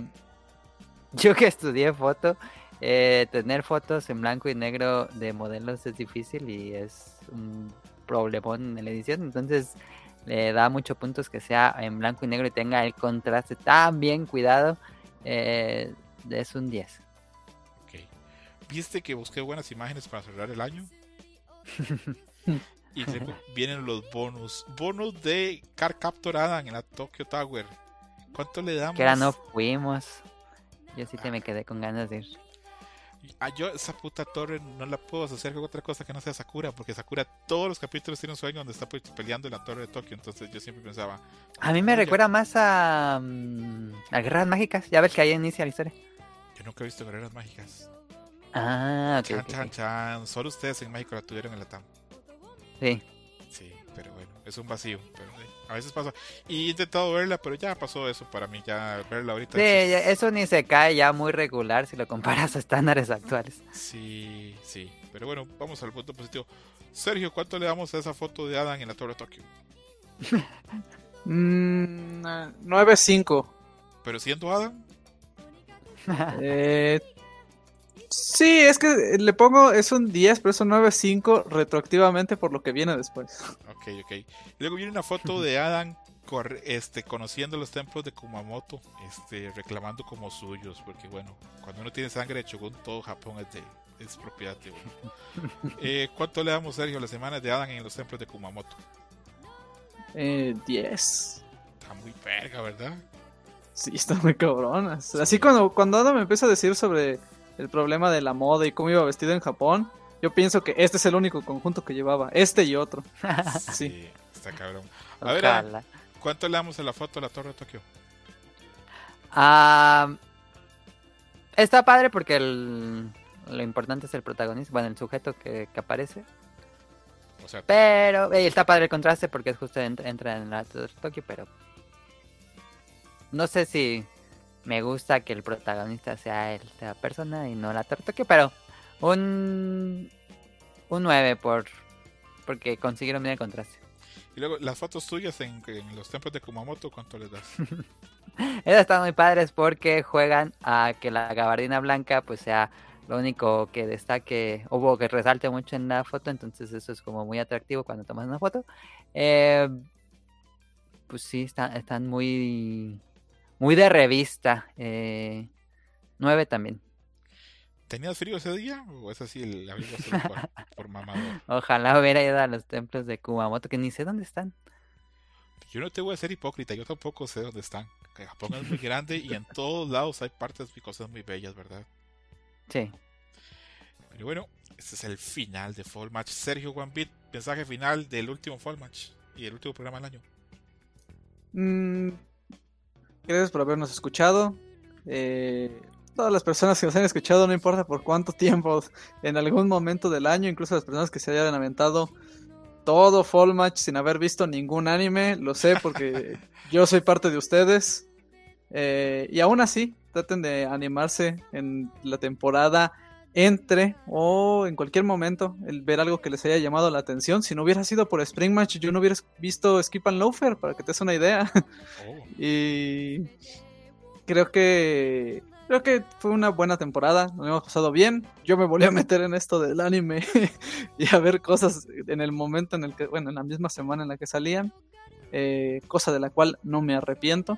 Y ojalá estar aquí tanto más como me soporten. En eso, eh, gracias a los que, obviamente a los que nos escucharon, gracias a las personas que nos acompañaron, tanto César, tanto Adam, Yuyo, Samirán y todos los demás por aguantarme a mí específicamente, hablando tanto pinche rato. Eh, y sí, ojalá y disfruten de las fiestas. Pasen un excelente fin de año.